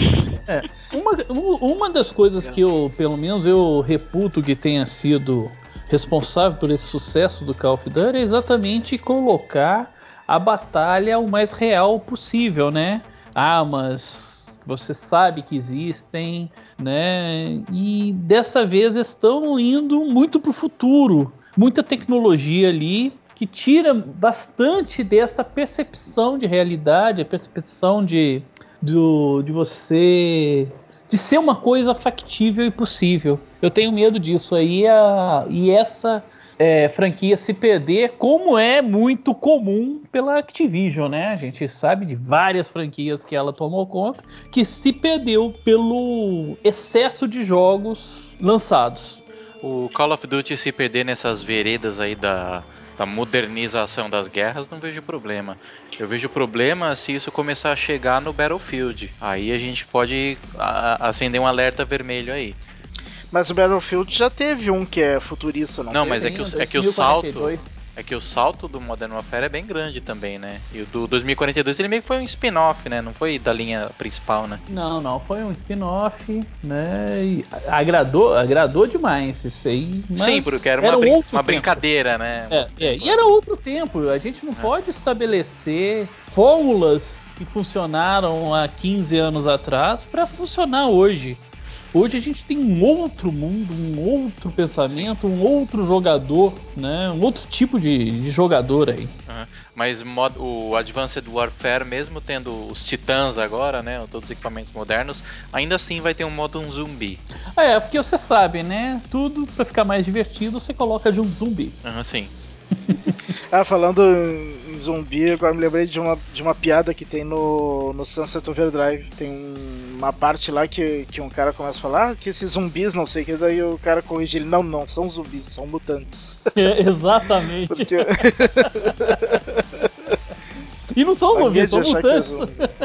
É, É, assim, os vídeos que eu vi na, na E3 do, desse ano me animaram, sabe? Eu não sou muito fã de Code, apesar de eu ter jogado muito o Modern Warfare 2. É, eu vou esperar aí uma promoçãozinha. Eu não vou pegar no lançamento, porque eu também não tô nesse verme todo, mas eu tô, tô curioso. Vamos continuar então, é, porque esse é um dos maiores títulos. Inclusive eu dei chance para que todo mundo pudesse falar um pouquinho. Agora vamos para alguns títulos menores, é, que a galera talvez não tenha uma opinião formada a respeito, mas precisam ser citados. O primeiro é The Binding of Isaac Rebirth, que é uma nova versão de um joguinho indie que já esteve disponível anteriormente. E essa versão vai para PC, PlayStation 4, PlayStation Vita e até para Mac. Até Macintosh vai estar recebendo uh, esse título. Em seguida, temos um que fez relativo sucesso na geração anterior e agora chega exclusivamente para a nova geração, é o Rocksmith edição 2014, que agora assumiu definitivamente o papel de professor de guitarra. Não tem mais jeito não quer mais contratar um profissional, você vai na tua loja de games, compra a Rocksmith edição 2014 e vai aprender guitarra sozinho em casa e reze para que o captador consiga fazer com que o seu console entenda o que você está fazendo. Em seguida também temos é, para o Wii U um RPG chamado Citizens of Earth. Uh, para o Wii U também temos o remake de Pier Solar and the Great, Great Architects, que era um jogo originalmente lançado para o Genesis, que a gente conhece melhor como Mega Drive. E também temos é, um outro remake também para o Wii U chamado The Swapper, que foi um, um, jogo desenvolvido já há bastante tempo, já, já está disponível, inclusive para PS3 e PlayStation Vita. Ele foi lançado originalmente em 2013 e agora está chegando para o Wii U. Demorou um pouquinho, mas chegou. Além disso, a gente também tem é, para o Nintendo 3DS, exclusivamente na eShop, o Pokémon Puzzle Challenge, um remake de um jogo originalmente lançado para o Game Boy. E para o Wii U também um jogo chamado Sports Ball, que é um jogo de, é, de multiplayer para que quatro jogadores possam entrar no reino de pássaros exóticos, em que eles fa farão usarão é, os é, voo e ataque e diversas coisas diferentes, ataques diferentes, para marcar pontos. Ou seja, você vai controlar passarinhos para atingir bolas. Ou seja, o tipo da coisa que a Nintendo ama, né? Tudo bem. Passarinhos e bolas? Passarinhos e bolas. Hum, que horrível. Passarinhos e bolas.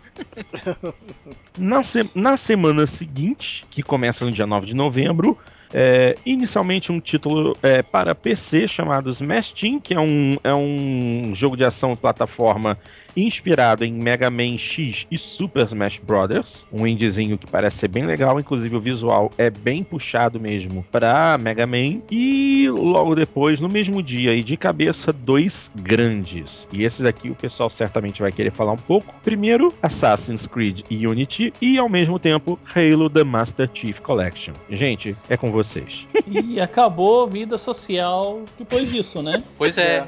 é. Esses são os dois motivos do, do, do, do, os dois principais motivos do Call of Duty não não estarem não, não, estarem por enquanto, sendo é. cogitados para venda numa semana antes, né? É, esses dois é. vão abafar completamente o Call of Duty. O Assassin's Creed Unity vai fazer sucesso nas duas plataformas. É a primeira vez que tem esse co-op aí, o pessoal tá muito de olho nele. É. E a gente tem que corrigir uma informação que nós demos no, no último podcast, o co-op não é integral, não é por todo o, o jogo, não. É somente em determinadas missões, tá?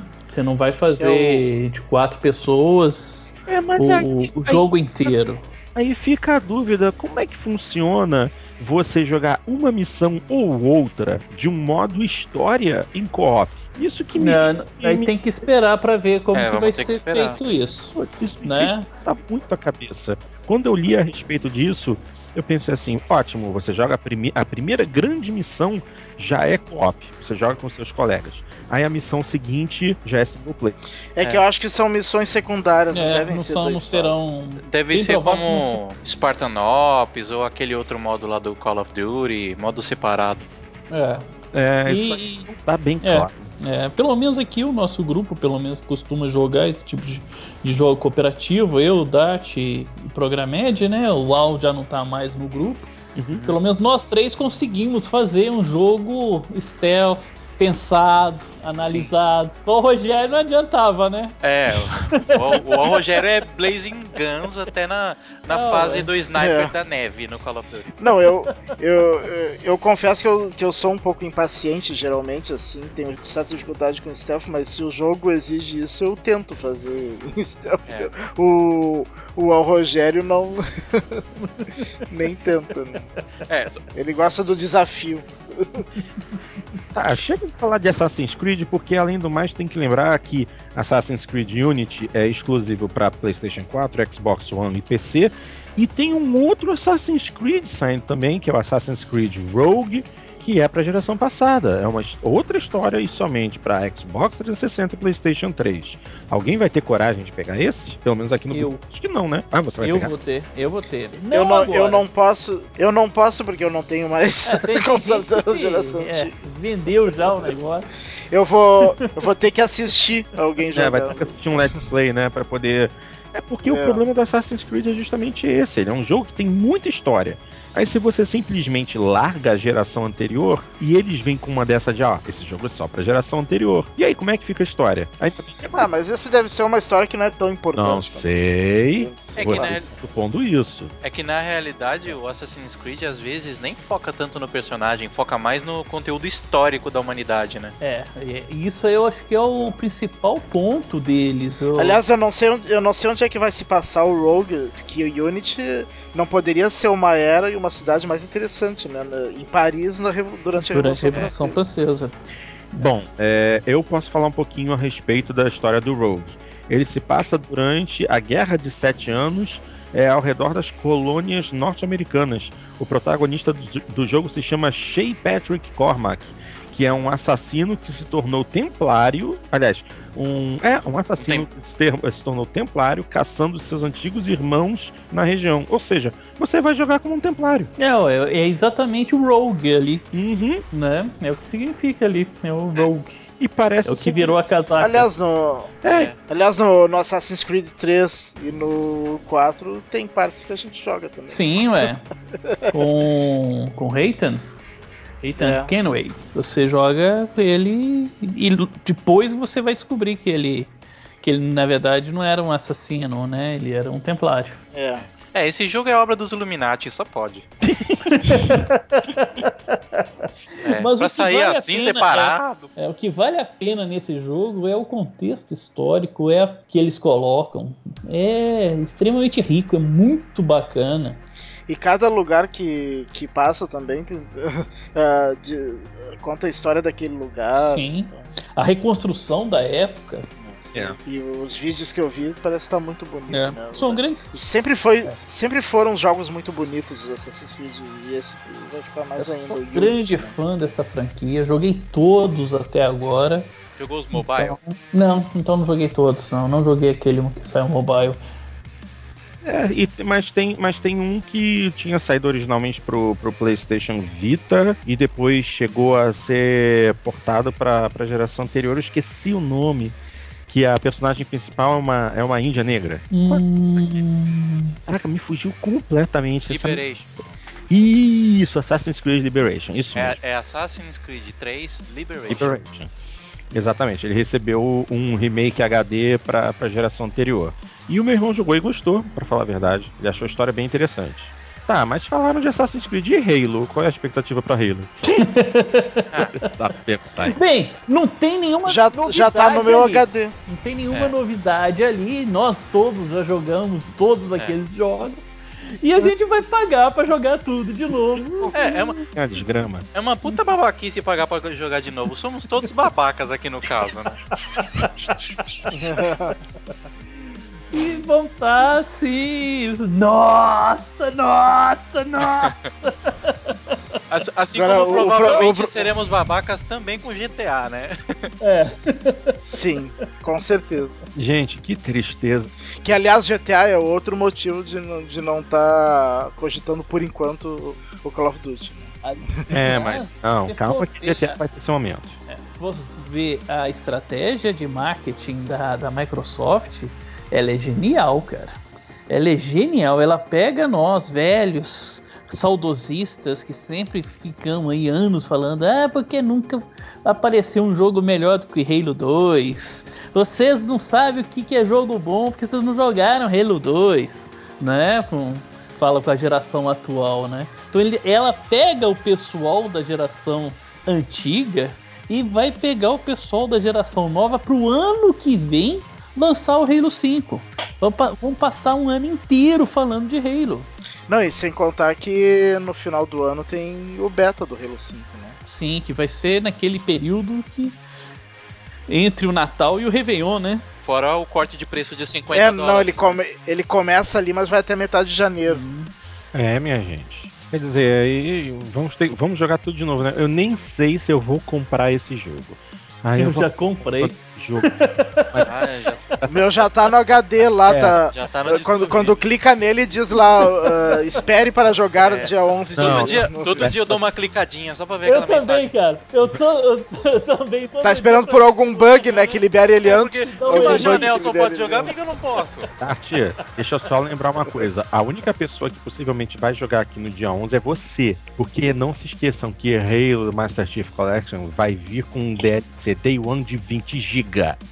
Então, Ah, mas provavelmente eles vão lançar esse. Não é DLC, não um- é DLC não. É, É uma, atua- é uma atualização. Mas ah, parece que essa atualização é mais pro, pro modo multiplayer. ah, então vai dar pra jogar a campanha tranquilamente. Hum, É. E, eh, sem, esse, sem essa atualização. E além disso, eu acho que eles não devem lançar só no dia 11. Deve sair um ou dois dias antes dessa É, o atualização. pessoal Será? tava discutindo isso no fórum oficial. Só não vai dar pra fazer pré-download desse pacote pra quem comprar em mídia física, né? Porque você tem que colocar a mídia física pra que o jogo, o console identifique que você comprou aquele jogo. Aí você tem o direito de baixar o pacote de 20 GB. Mas pra quem fez pré-compra e já tem o conteúdo, nada impede de ter um pré-load desse conteúdo também. É, nada impede. E por que, que esse preload já não aconteceu? Porque certamente esse Que não tá eu pronto. acho que não tá pronto. É, já está pronto. Eu acho que já está pronto. Acho que não, senão teria vindo no disco. Hum, Que disco, Dart? Que disco? que disco, fi. No. No Blu-ray, na versão em Blu-ray. Cara, mas o, o jogo entrou em Gold no início do mês passado. Eles estão correndo atrás para produzir os Blu-rays. Eles só identificaram esse problema logo depois. O patch já saiu, mas o patch para lançar o patch por 4, 5 dias está resolvido. Infelizmente, quem comprou em disco se ferrou. Esse patch já devia estar disponível para quem baixou, quem comprou a versão digital, para falar a verdade. Ou até mesmo eles já deviam ter integrado isso no preload. Teria sido mais interessante. É. Tudo bem, vamos Eu não sei, eu acho que não saiu ainda pro digital porque ainda não tá totalmente pronto, eu acho. Vamos ver. O que importa é que dá pra jogar campanha e ver as, as, as cutscenes da, É, da e Blur, de- né? Isso é bom. E dá pra, e dá pra jogar campanha em co-op, inclusive. É. Beleza, vamos em frente então com os outros títulos da semana do dia 9. Para PlayStation Vita, Tales of Hearts RR e dois títulos do Sonic. O Sonic voltando para as plataformas da Nintendo com mais títulos exclusivos. para o Wii U, Sonic Boom Rise of Lyric e para o Nintendo 3DS, Sonic Boom Shattered Crystal. Ou seja, agora vai tudo girar ao redor de Sonic Boom, que na verdade é um novo visual, é um novo universo para toda a turminha do Sonic, inclusive é um Uma animação também, né? Exatamente. Os jogos são baseados na animação. é, um, visual bem mais estiloso, inclusive é, tem um, um Knuckles bombado, um Knuckles depois de, de injetar É. um deck no braço. E, bom, é aquilo, né? Eu queria um jogo do Até, Sonic numa plataforma nova. Putz, grila, eu não É. vou comprar um Wii U. Talvez eu compre o do Nintendo 3DS se valer a pena. Vou esperar os reviews. Fora isso, minha vontade era de jogar no Wii U. O que é estranho é eles lançarem dois jogos completamente diferentes na mesma data. Bom, é porque realmente cada jogo tem a sua história. A partir do momento que há um desenho animado é, do Sonic, é, eles já vão começar a dividir as coisas. É uma história específica para o Wii U, uma história específica para o 3DS, mas ambas dentro desse novo universo que é o Sonic Boom. Então eles têm um É, pouco mais de liberdade. É só vocês que escutam Sonic Boom, Sonic Boom, Sonic Boom e não pensam em Street Fighter 2, não? O Não, Guile? Não, no- no- o Guile ele fazia Alex Full, é diferente. Lex Full. Você fala Sonic Boom, Sonic Boom, Sonic Boom, eu só penso em Street Fighter, cara. Talvez o nome tenha, tenha sido escolhido justamente por causa dessa lembrança, né? É. Você falou, ô, Porto, você falou no, no Tails, no Tails não, no, no Knuckles, Até Aham. hoje eu não sei se o Knuckles é menino ou se é menina, porque ele é uma equidna, né? Ele Ah, é quem? Uma equidna. O Knuckles é uma equidna. E o que, que é uma equidna, ô seu cabeçudo? É, é um bicho, uma surpial. Mas, eu, É um bicho. é, mas o, o personagem Muito Knuckles. específica a resposta. É, mas o personagem Knuckles, ele é menino ou menina? Isso eu não sei. É menino, Ah, cara, criatura. olha Tem- ali embaixo, tem- bicho. Olha a curiosidade, velho. Ai, meu Cristo. Não, porque a, a Tails é bem claro, né? Bem- A Tails. é. Ou o Tails. Ou Você Tails. é homem ou criatura. E você não tá muito bom da cabeça, não, hein, Programed? É, você destruiu minha infância, meus jogos de Mega Drive. Ah, já tinha comentado a respeito disso. Aff, mãe, Programed. Uma única coisa que eu gostaria de chamar a atenção, que eu achei interessante, é que justamente Sonic Boom Rise of Lyric, que é o título para Wii U, ele tá sendo todo feito em cima de CryEngine. Ele é, ele é feito na CryEngine 3, então promete ter um visual interessante. Deve puxar o processador do Wii U até o seu limite. Será? Será? Que não é um limite tão alto assim também, né? Como... É, mas se a gente lembrar que os jogos na CryEngine no Xbox 360 e no PlayStation 3 tinham um visual muito bonito, é de se esperar. Sim, sim. É de se esperar que eles consigam fazer alguma coisa muito bonita também no Wii U, pelo menos. Se a história for boa e a jogabilidade for interessante, não vejo mal nenhum. Bom, continuando com os títulos. é, Ai meu Deus, é sério isso? Digimon All-Star Rumble para PlayStation 3 e Xbox 360, um jogo de luta com Digimons. Não é um RPGzinho como era antigamente, não. É Digimon dando porrada em Digimon, com quatro personagens simultâneos na tela, bem ao estilo de Super Smash Bros. Também temos a chegada da versão de PlayStation Vita de Minecraft, que demorou bastante. Temos esse aqui, muita gente deve conhecer do 360, a World of Cathlings. Vai chegar no Wii U. É, um RPG japonês muito conhecido, Valkyria Chronicles, vai chegar para PC. World of Cathlings, último lançamento, né? É, mas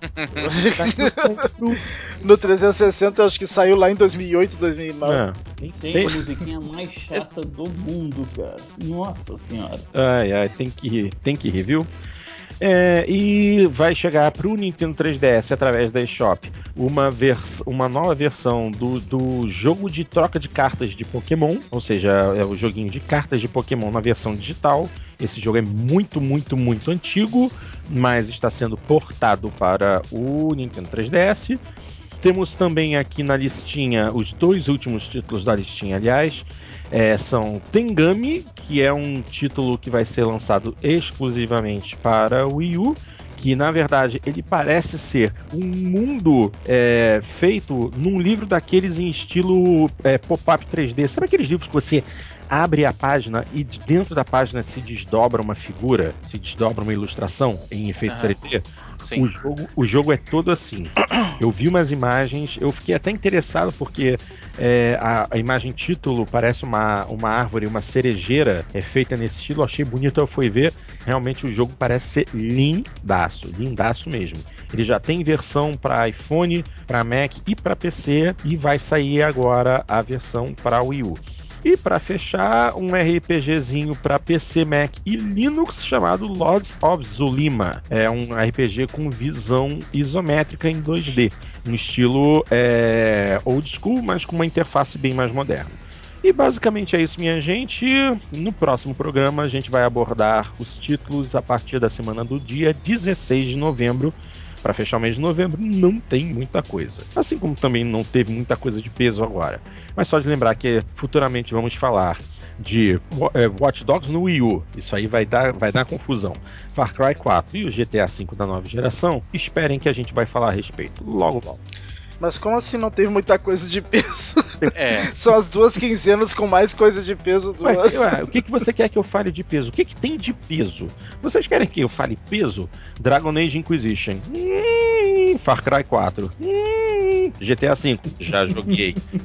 É, Smash Bros. Smash Bros. Isso aí é pra nintendista. Coitados. Ah, Porto, tô Olha, ainda, viu? vai uma, vai uma briga. Olha, só de peso aí deve ter uns três Dark Range, viu? Um do lado do outro.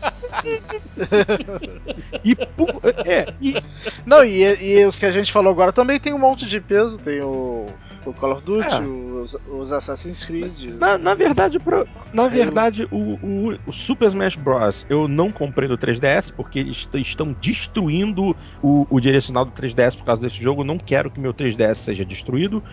O único jogo mesmo assim pra depois na, na plataforma Nintendo é o próximo Pokémon, que como sempre tem duas versões, é o Omega Ruby e o, e o Alpha Sapphire. Nem sei qual dos dois eu vou comprar, eu ainda vou consultar o meu oráculo Mas uh, rece- uh, Pokémon sai é, jogo anual também, porque ano passado teve o XY. Exatamente, só que dessa vez é um remake de Ruby e Sapphire, ou seja, é, Ruby e Safira. Os dois títulos que eram do, do DS normal estão ganhando uma nova versão com novos poderes e novas mega evoluções. Ou seja, é a forma clássica da Nintendo fazer dinheiro, certo?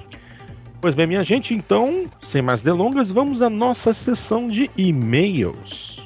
E a primeira mensagem que chega pra gente foi enviada pelo nosso ouvinte William Amaro, que escreve assim: Olá, meus amigos do Jogando Papo, ou Papo da Coruja, não sei bem, pois pra mim é tudo a mesma coisa. Além do que, eu conheço a maioria de vocês pessoalmente dos encontros do PXB. Então, pra mim, são os meus amigos que falam muito bem de games. Valeu, William, valeu mesmo. Agora vamos polemizar sobre esse nosso pequeno vício que não faz mal a ninguém, só as nossas esposas. Primeiro, mencionando de leve o Destiny. Ai meu Deus, vamos falar de Destiny. Será Não, que vão ter um programa aí sem Destiny? não, não, a gente não pode, a gente não pode fazer isso em todo programa, a gente vai ficar queimado demais. Jogando Destiny. Não faz isso, vamos lá, vamos lá. Segundo ele, ele vai mencionar de leve Destiny, é só uma menção. Que prometia toques de RPG e First Person Shooters. Bom, de First Person Shooters ele tem tudo, mas RPG falta muita coisa. E é isso que eu estou querendo saber. Os RPGs modernos eh, se perderam a essência dos antigos RPGs? Como Final Fantasy, Star Ocean, Tales of Fantasia, Dragon Quest e outros? Vocês acham que os RPGs perderam a, a sua essência? Hum, eu Não, não. Eu tenho muito jogo que se- sendo lançado falando que é RPG que não são.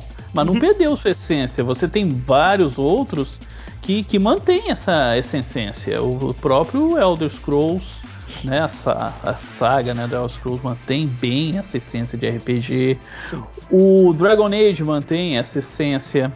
Né? Então não. Tem muito jogo que aproveita o nome RPG pra querer vender mais. É, é verdade. Porque ele até finaliza assim: Eu gostaria de ver mais jogos com finais diferentes e toda a fantasia e os poderes e a criação de personagens. É, isso é algo, algo mais típico dos RPGs tradicionais. Destiny Sim. deu uma pincelada nisso. A Destiny raspou a. assim. Raspou a pintura de fora, assim, muito longe, nem pincelou. Bom, é aquilo. Eu vou voltar a comentar como o Destiny é muito parecido com o Phantasy Star Online, que também que é um bom RPG, mas também não é um RPG profundo na essência da coisa. Mas ele- eles copiaram. Ah, isso a gente. Ah, Não, essa- já falamos isso na, na semana pa- no Chega, último. É, Yay! não, meu Deus, não dá mais, não dá mais, não dá pra falar de Destiny. Chega, pelo amor. Você que chamou! é. É, Não, eu tô lendo a mensagem do ouvinte. Pense bem, a gente tá respondendo. Educação, porque ele mandou a, a mensagem pra gente, a gente vai responder. Agora, eu não queria nunca mais falar desse jogo. Chega. Vamos lá. Continuando com a mensagem. E sobre os jogos que estão sendo remasterizados? Isso é bom pra nova geração ou é só encher linguiça por não ter mais novidades? Ah, Ambos. É. Eu acho que ambos. É aquilo, as grandes, as grandes empresas têm um problema muito sério. Eles querem uma coisa segura que dê dinheiro. Eles não podem se, eles não querem arriscar com uma grande novidade a fim de acabar criando um rombo nos seus orçamentos, não recuperarem o dinheiro investido. Então eles se aproveitam da, da nossa vontade de jogar, eh, voltar a jogar alguns títulos de mais sucesso no passado e tacam na nossa cara um jogo remasterizado. Por um lado é muito bom. É, vide The Last of Us, que a versão para PlayStation 4 ficou absolutamente magnífica. Eu não vou comprar porque eu tenho a versão de PlayStation 3. Mas, pelo que eu vi, a versão de PlayStation 4 tá absolutamente maravilhosa, mas é visual, não é jogo. O jogo continua a mesma coisa. Quem aqui jogou a, a versão remasterizada do Tomb Raider? Eu joguei. Eu, Eu joguei. joguei. também. Maravilha, tem bastante gente. Vocês acham que foi uma compra válida? Ou no final, depois de jogar, vocês pensaram: ah, pô, acho que gastei dinheiro à toa, a versão anterior era idêntica? Olha, eu acho que eu gastei dinheiro à toa comprando a versão anterior. Aí, viu? Janinha, e você? Olha, eu peguei o Tomb Raider, a nova versão em promoção, se não me engano, saiu 99 reais na promoção de quem tinha Gold. Uhum. Aí a antiga eu acabei dando pro meu irmão, que não tem o Xbox One, só tem o 360. Então pra mim valeu a pena, mas ah, se fosse pra gastar o mesmo dinheiro no mesmo jogo, eu não teria feito isso não. Viu só? Porque você já tinha jogado o outro. O, o que, que você viu de melhoria a não ser gráficos? Não, eu não joguei o antigo, tava lacrado, eu dei pro meu irmão. Eu joguei só a versão nova. Ah, tá. E você, Programed? É, o meu caso é mais simples porque eu não joguei a versão anterior, então valeu cada centavo na versão nova, Sim. mesmo, mesmo Ah. sabendo que era um remaster. Viu? Aí você tem que pesar bem o que vale a pena. Porque será que vale a... será que é interessante você comprar novamente o mesmo jogo? Vamos excetuar aqui a Halo The Master Chief Collection, porque já estamos falando de títulos que do- apenas dois títulos que saíram na geração passada e dois que saíram na geração retrasada.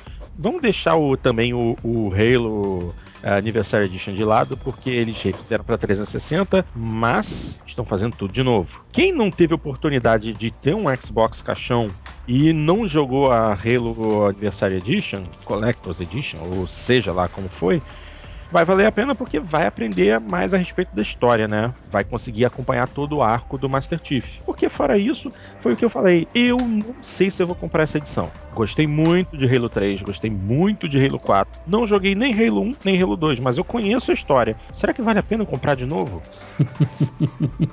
Cara, é, Tu vai perguntar Claro, claro que vale se tu não Vai jogou perguntar nenhum. pra nenhum gente, pô. Tu...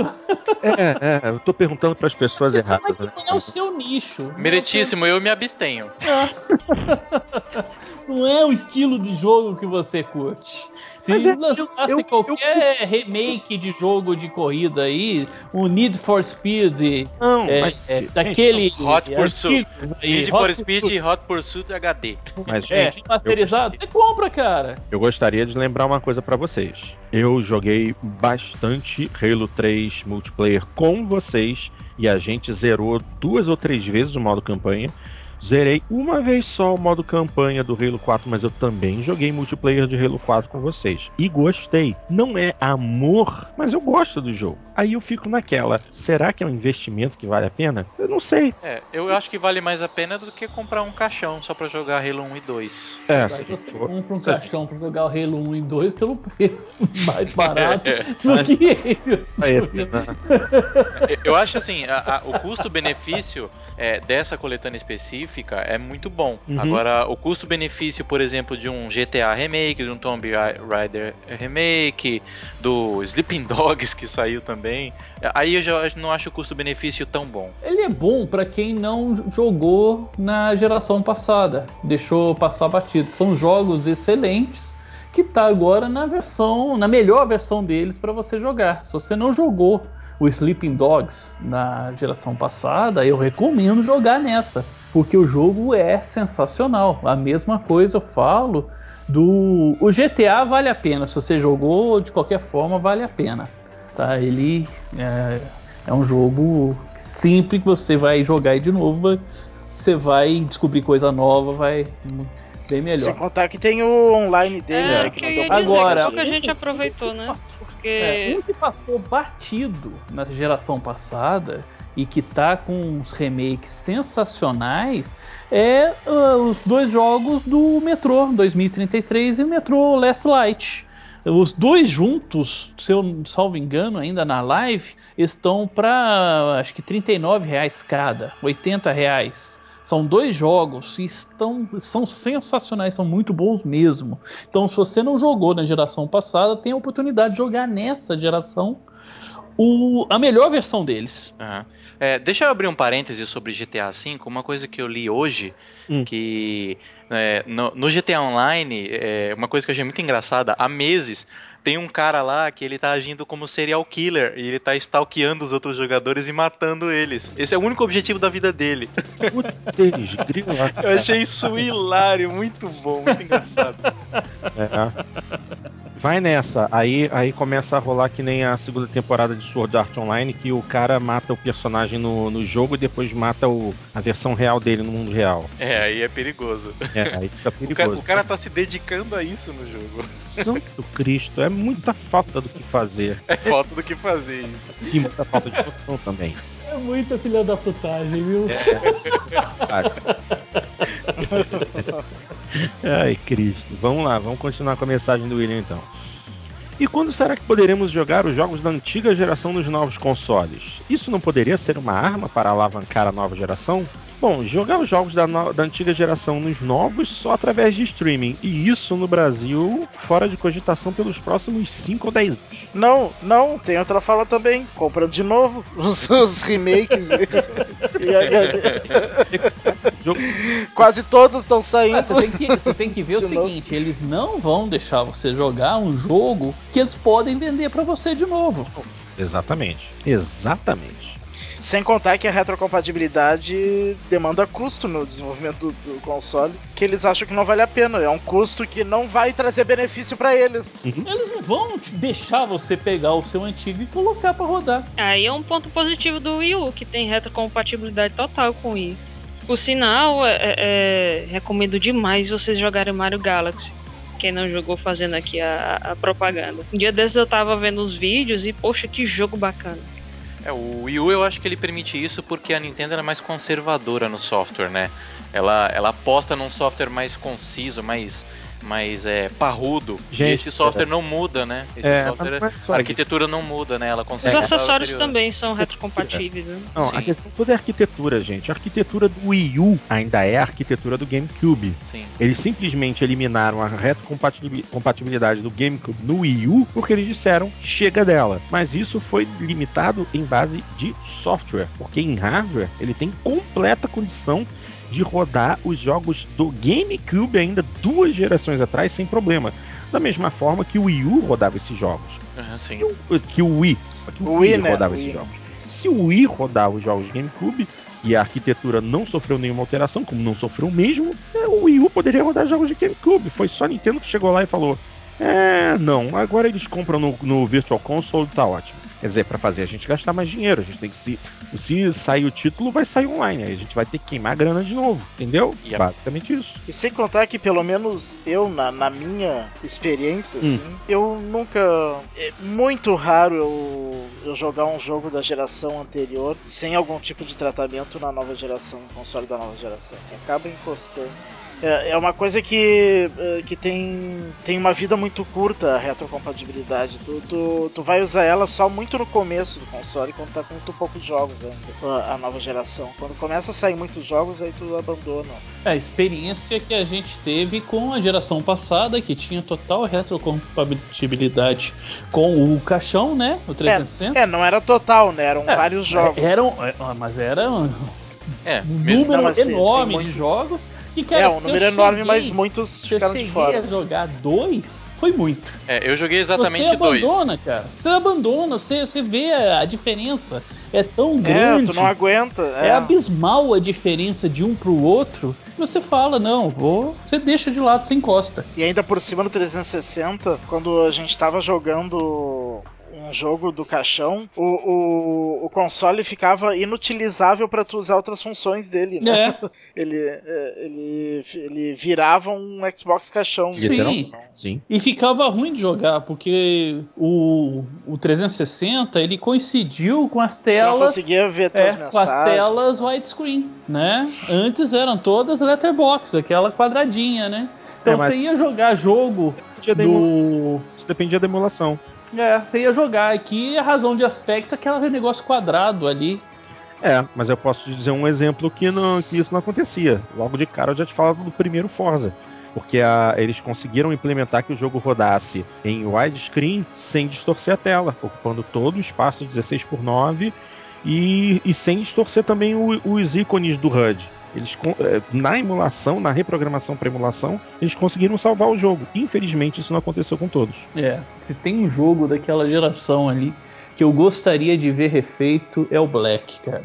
Ah, nem fala, nem fala. Esse era um jogo que Ai, ai, ai. Ai, Deus. O único jogo de tiro realista que realmente Tocou, tocou no nosso ponto fraco, Xandrão. é. Não fica falando em Fui- Black, não. eu fui no ponto G, né? Foi no ponto agora. G, o Black era muito bom, como é que pode? Suspirei aqui, Xandão. É engraçado, né? Como é que Black é uma unanimidade, né? É, curioso, né? Um, um jogo de um É. estilo E- de nicho, né? Não, Sim, não e foi o jogo único daquele produtor, que o nome dele é Black, né? é Kurt Black. O nome É. dele é. Ele colocou o nome no jogo de Black. Não, Depois ele lançou um pra geração passada que ninguém gostou, passou batido. Nem o nome mesmo a gente lembra. pois é. Ele chegou a, a iniciar o desenvolvimento de Bulletstorm, mas aí ele pulou fora do desenvolvimento. É, porque não queriam chamar de Black 2, né? Ah, não, mas mas não foi Bulletstorm, foi, foi um outro jogo. Foi Bulletstorm. Não, não, acho que foi. Ele começou a trabalhar no Não, o, Bulletstorm. o Bulletstorm é aquele do que foi feito Cliff, pelo não. Cliff, Cliff. B. Ah, é? Então desculpa, É. gente. Besteira. Não, não, é outro, é um outro jogo. O, o Black é ele começou e ele saiu. Exatamente por causa do. É, a megalo- megalomania dele ferrou com ele, né? Saiu do. Não tem mais nada dele. E, eu- e é um jogo que eu gostaria de ver ele. Não sei se é pela. é, essa memória afetiva de ser um dos jogos mais bacanas que eu joguei naquela geração. Mas você vê, né? Você fala do jogo, todo mundo lembra com muito carinho desse jogo. Stuart, Stuart Black é o Body Count que ele tenta. Ah, é, body, Body ah, Count, exatamente. Nossa, confundi Bulletstorm com Body Count. Desculpa, gente. Jesus. Não, mas eu sei- esses, esses dois eu confundo também, é normal. o, o nome, assim, né? Mas vendo o jogo a gente acaba acostumando. É, é. Então, deixa eu só fechar a mensagem do William. É, ele encerra assim. E para terminar, se parassem de ficar enchendo o saco com gráficos, ganharíamos em quê? Olha, jogos mais complexos, movimentação, frames, Em- é, tem muita coisa a ganhar aí. A complexidade ela vem, não física, só física, física, inteligência artificial. É. inteligência artificial principalmente. né? É, é só É, realocar recursos de processamento. sim. Como todo mundo quer gráficos maravilhosos, queima-se muita ficha em processamento de gráficos. A partir do momento que você abre espaço para outras coisas, É. pô, só tem a ganhar. Uma coisa que a gente ganharia bastante seria roteiros melhores, histórias melhores, né? Uhum. Se a gente deixar de ligar tanto para gráfico, abre-se um leque de oportunidades muito grande. Mas, como sempre, né? O mundo... Mas a- a- o gráfico é a, o gráfico é a vitrine. É a primeira É. coisa que você vê. É. tá? É, a gente tá vendo o que aconteceu também na geração passada. Os primeiros jogos vêm com aquele gráfico te... e depois que eles começam a evoluir para os outros. aham. É, e a gente não pode culpar as pessoas por isso, né? Porque o ser humano é assim, né? A gente É. escolhe carro pela beleza, escolhe namorada pela beleza no começo e por aí vai, né? Depois que a gente vai conhecendo a- a- as outras características. É isso aí. E o Master ter- eu- e o Master e o William termina falando: um grande abraço e não parem de fazer esse excelente programa. Ó, nós já duramos 50 episódios, 49 episódios. O próximo é o 50. Vai- 49 no Jogando Papo. No, no Papo da Coruja foram 40. E isso, É, a gente já tá com mais do que o Papo da Coruja. é, já rompemos a barreira do Papo da Coruja.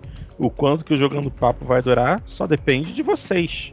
No dia que vocês pararem de mandar mensagem pra gente e não quiserem mais interação, a gente vai olhar e falar assim: bom, perdemos nossa, nossa relevância. Aí a gente A enrola. gente grava só pra gente mesmo. É, a gente grava, fica ouvindo ali My Precious.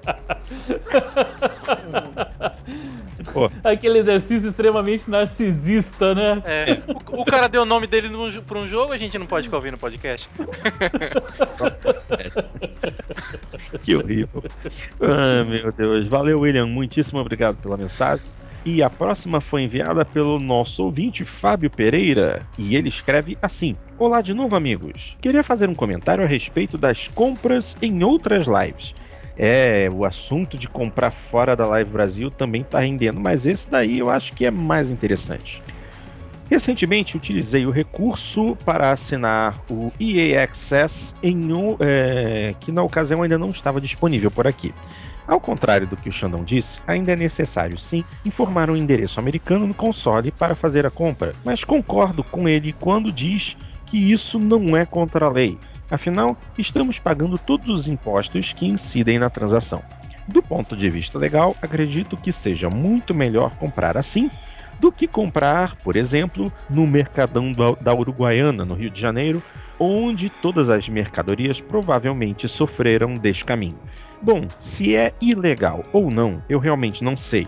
Mas qualquer coisa é motivo para a Microsoft alegar que você está em desacordo com os tais termos de uso. E se isso acontecer, não creio que ela esteja errada. No 360, comprei muito Live Arcade na Live americana com um endereço falso mas atualmente tenho deixado de lado essa prática, não por ideologia, mas por comodismo mesmo. Como não compro todos os jogos que saem, consigo me organizar para ser extorquido pela Microsoft Brasil e pelo nosso fantabulástico governo federal. Ao contrário do exposto no PXBcast, não condeno de forma nenhuma quem compra na Live Hong Kong ou Índia. Se o sistema permite, aproveitem enquanto dá. Acho que comprar na Live BR ou qualquer outra live não faz diferença para a Microsoft, que provavelmente sabe a origem real dessas compras. O chato é que além de ter que ser chamado de otário por pagar os salgados preços do Brasil, aí entre parênteses, obrigado novamente ao nosso governo, ainda tenho que ler reclamações da galera comprando na Live China e reclamando no suporte da Xbox Live que o jogo não foi liberado na mesma data da Live BR. Aí não, né, pessoal? Enfim, é, é, a gente ainda teve que ver isso lá no fórum do PXB, né? Ver se pode. Enfim, encerro o e-mail deixando aqui uma dica de excelente jogo. Ele se chama Valiant Hearts. Quem quiser conhecer um pouquinho mais sobre a Primeira Guerra Mundial, deem uma chance ao título que traz muita informação em português. Vale muito a pena. A gente chegou a falar de Valiant Hearts? Ai, cara, Eu é um falei, jogo- eu cheguei a falar no num dos podcasts passados, até É, a recomendar. gente falou. É, a gente falou, acho que quando falou do que tava Sim. jogando, né? E comentou. Ah. E é um jogo maravilhoso, é belíssimo esse jogo. Vale muito a pena, ele não é um jogo caro, muito pelo contrário, um jogo extremamente barato ali. Eu comprei no 360, se eu não me engano, por 14 e alguma coisa que tava em promoção. né? né? Eu acho que tá 20 reais. Ele teve em promoção na, no One também. É, no ano tava um One. pouco mais caro, acho que era 20 reais, uma coisa assim, 19, 20 reais. E é um jogo que É, vale agora, pelo o preço normal dele é 39, eu acho. É, pelo contexto histórico que ele traz pra você, tá? É uma das guerras que a gente menos tem notícia, que a gente menos se interessa por ela, mas é uma das mais sanguinárias que teve, né? Uma das mais sangrentas, mais cruéis que teve. Hum. Foi essa grande guerra. A história retratada no jogo é extremamente emocionante. Né? E os E gráficos bem são simples, né? Os protagonistas É, que você. simples. São, são pessoas simples, não é aquele general do exército, aquele cara bombadão com várias Não, armas. muito pelo né? contrário, é um fazendeiro, é um soldado, né? São Então, uma você- veterinária. uma veterinária, então é, você se identifica bem. Eu, eu te falo, eu terminei o jogo, terminei emocionado. O jogo realmente mexeu comigo. É um dos grandes jogos lançados para essa geração. E quando ele fala que traz muita informação em português, ele, é, o jogo, inclusive, traz informações da participação do Brasil na guerra.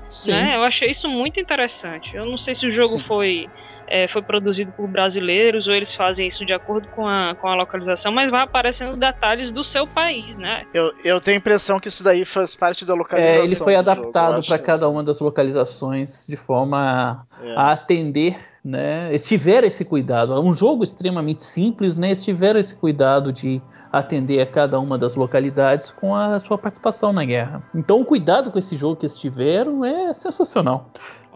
É. Então, para terminar a mensagem do Fábio, ele escreve: É isso, pessoal, que a força esteja com vocês.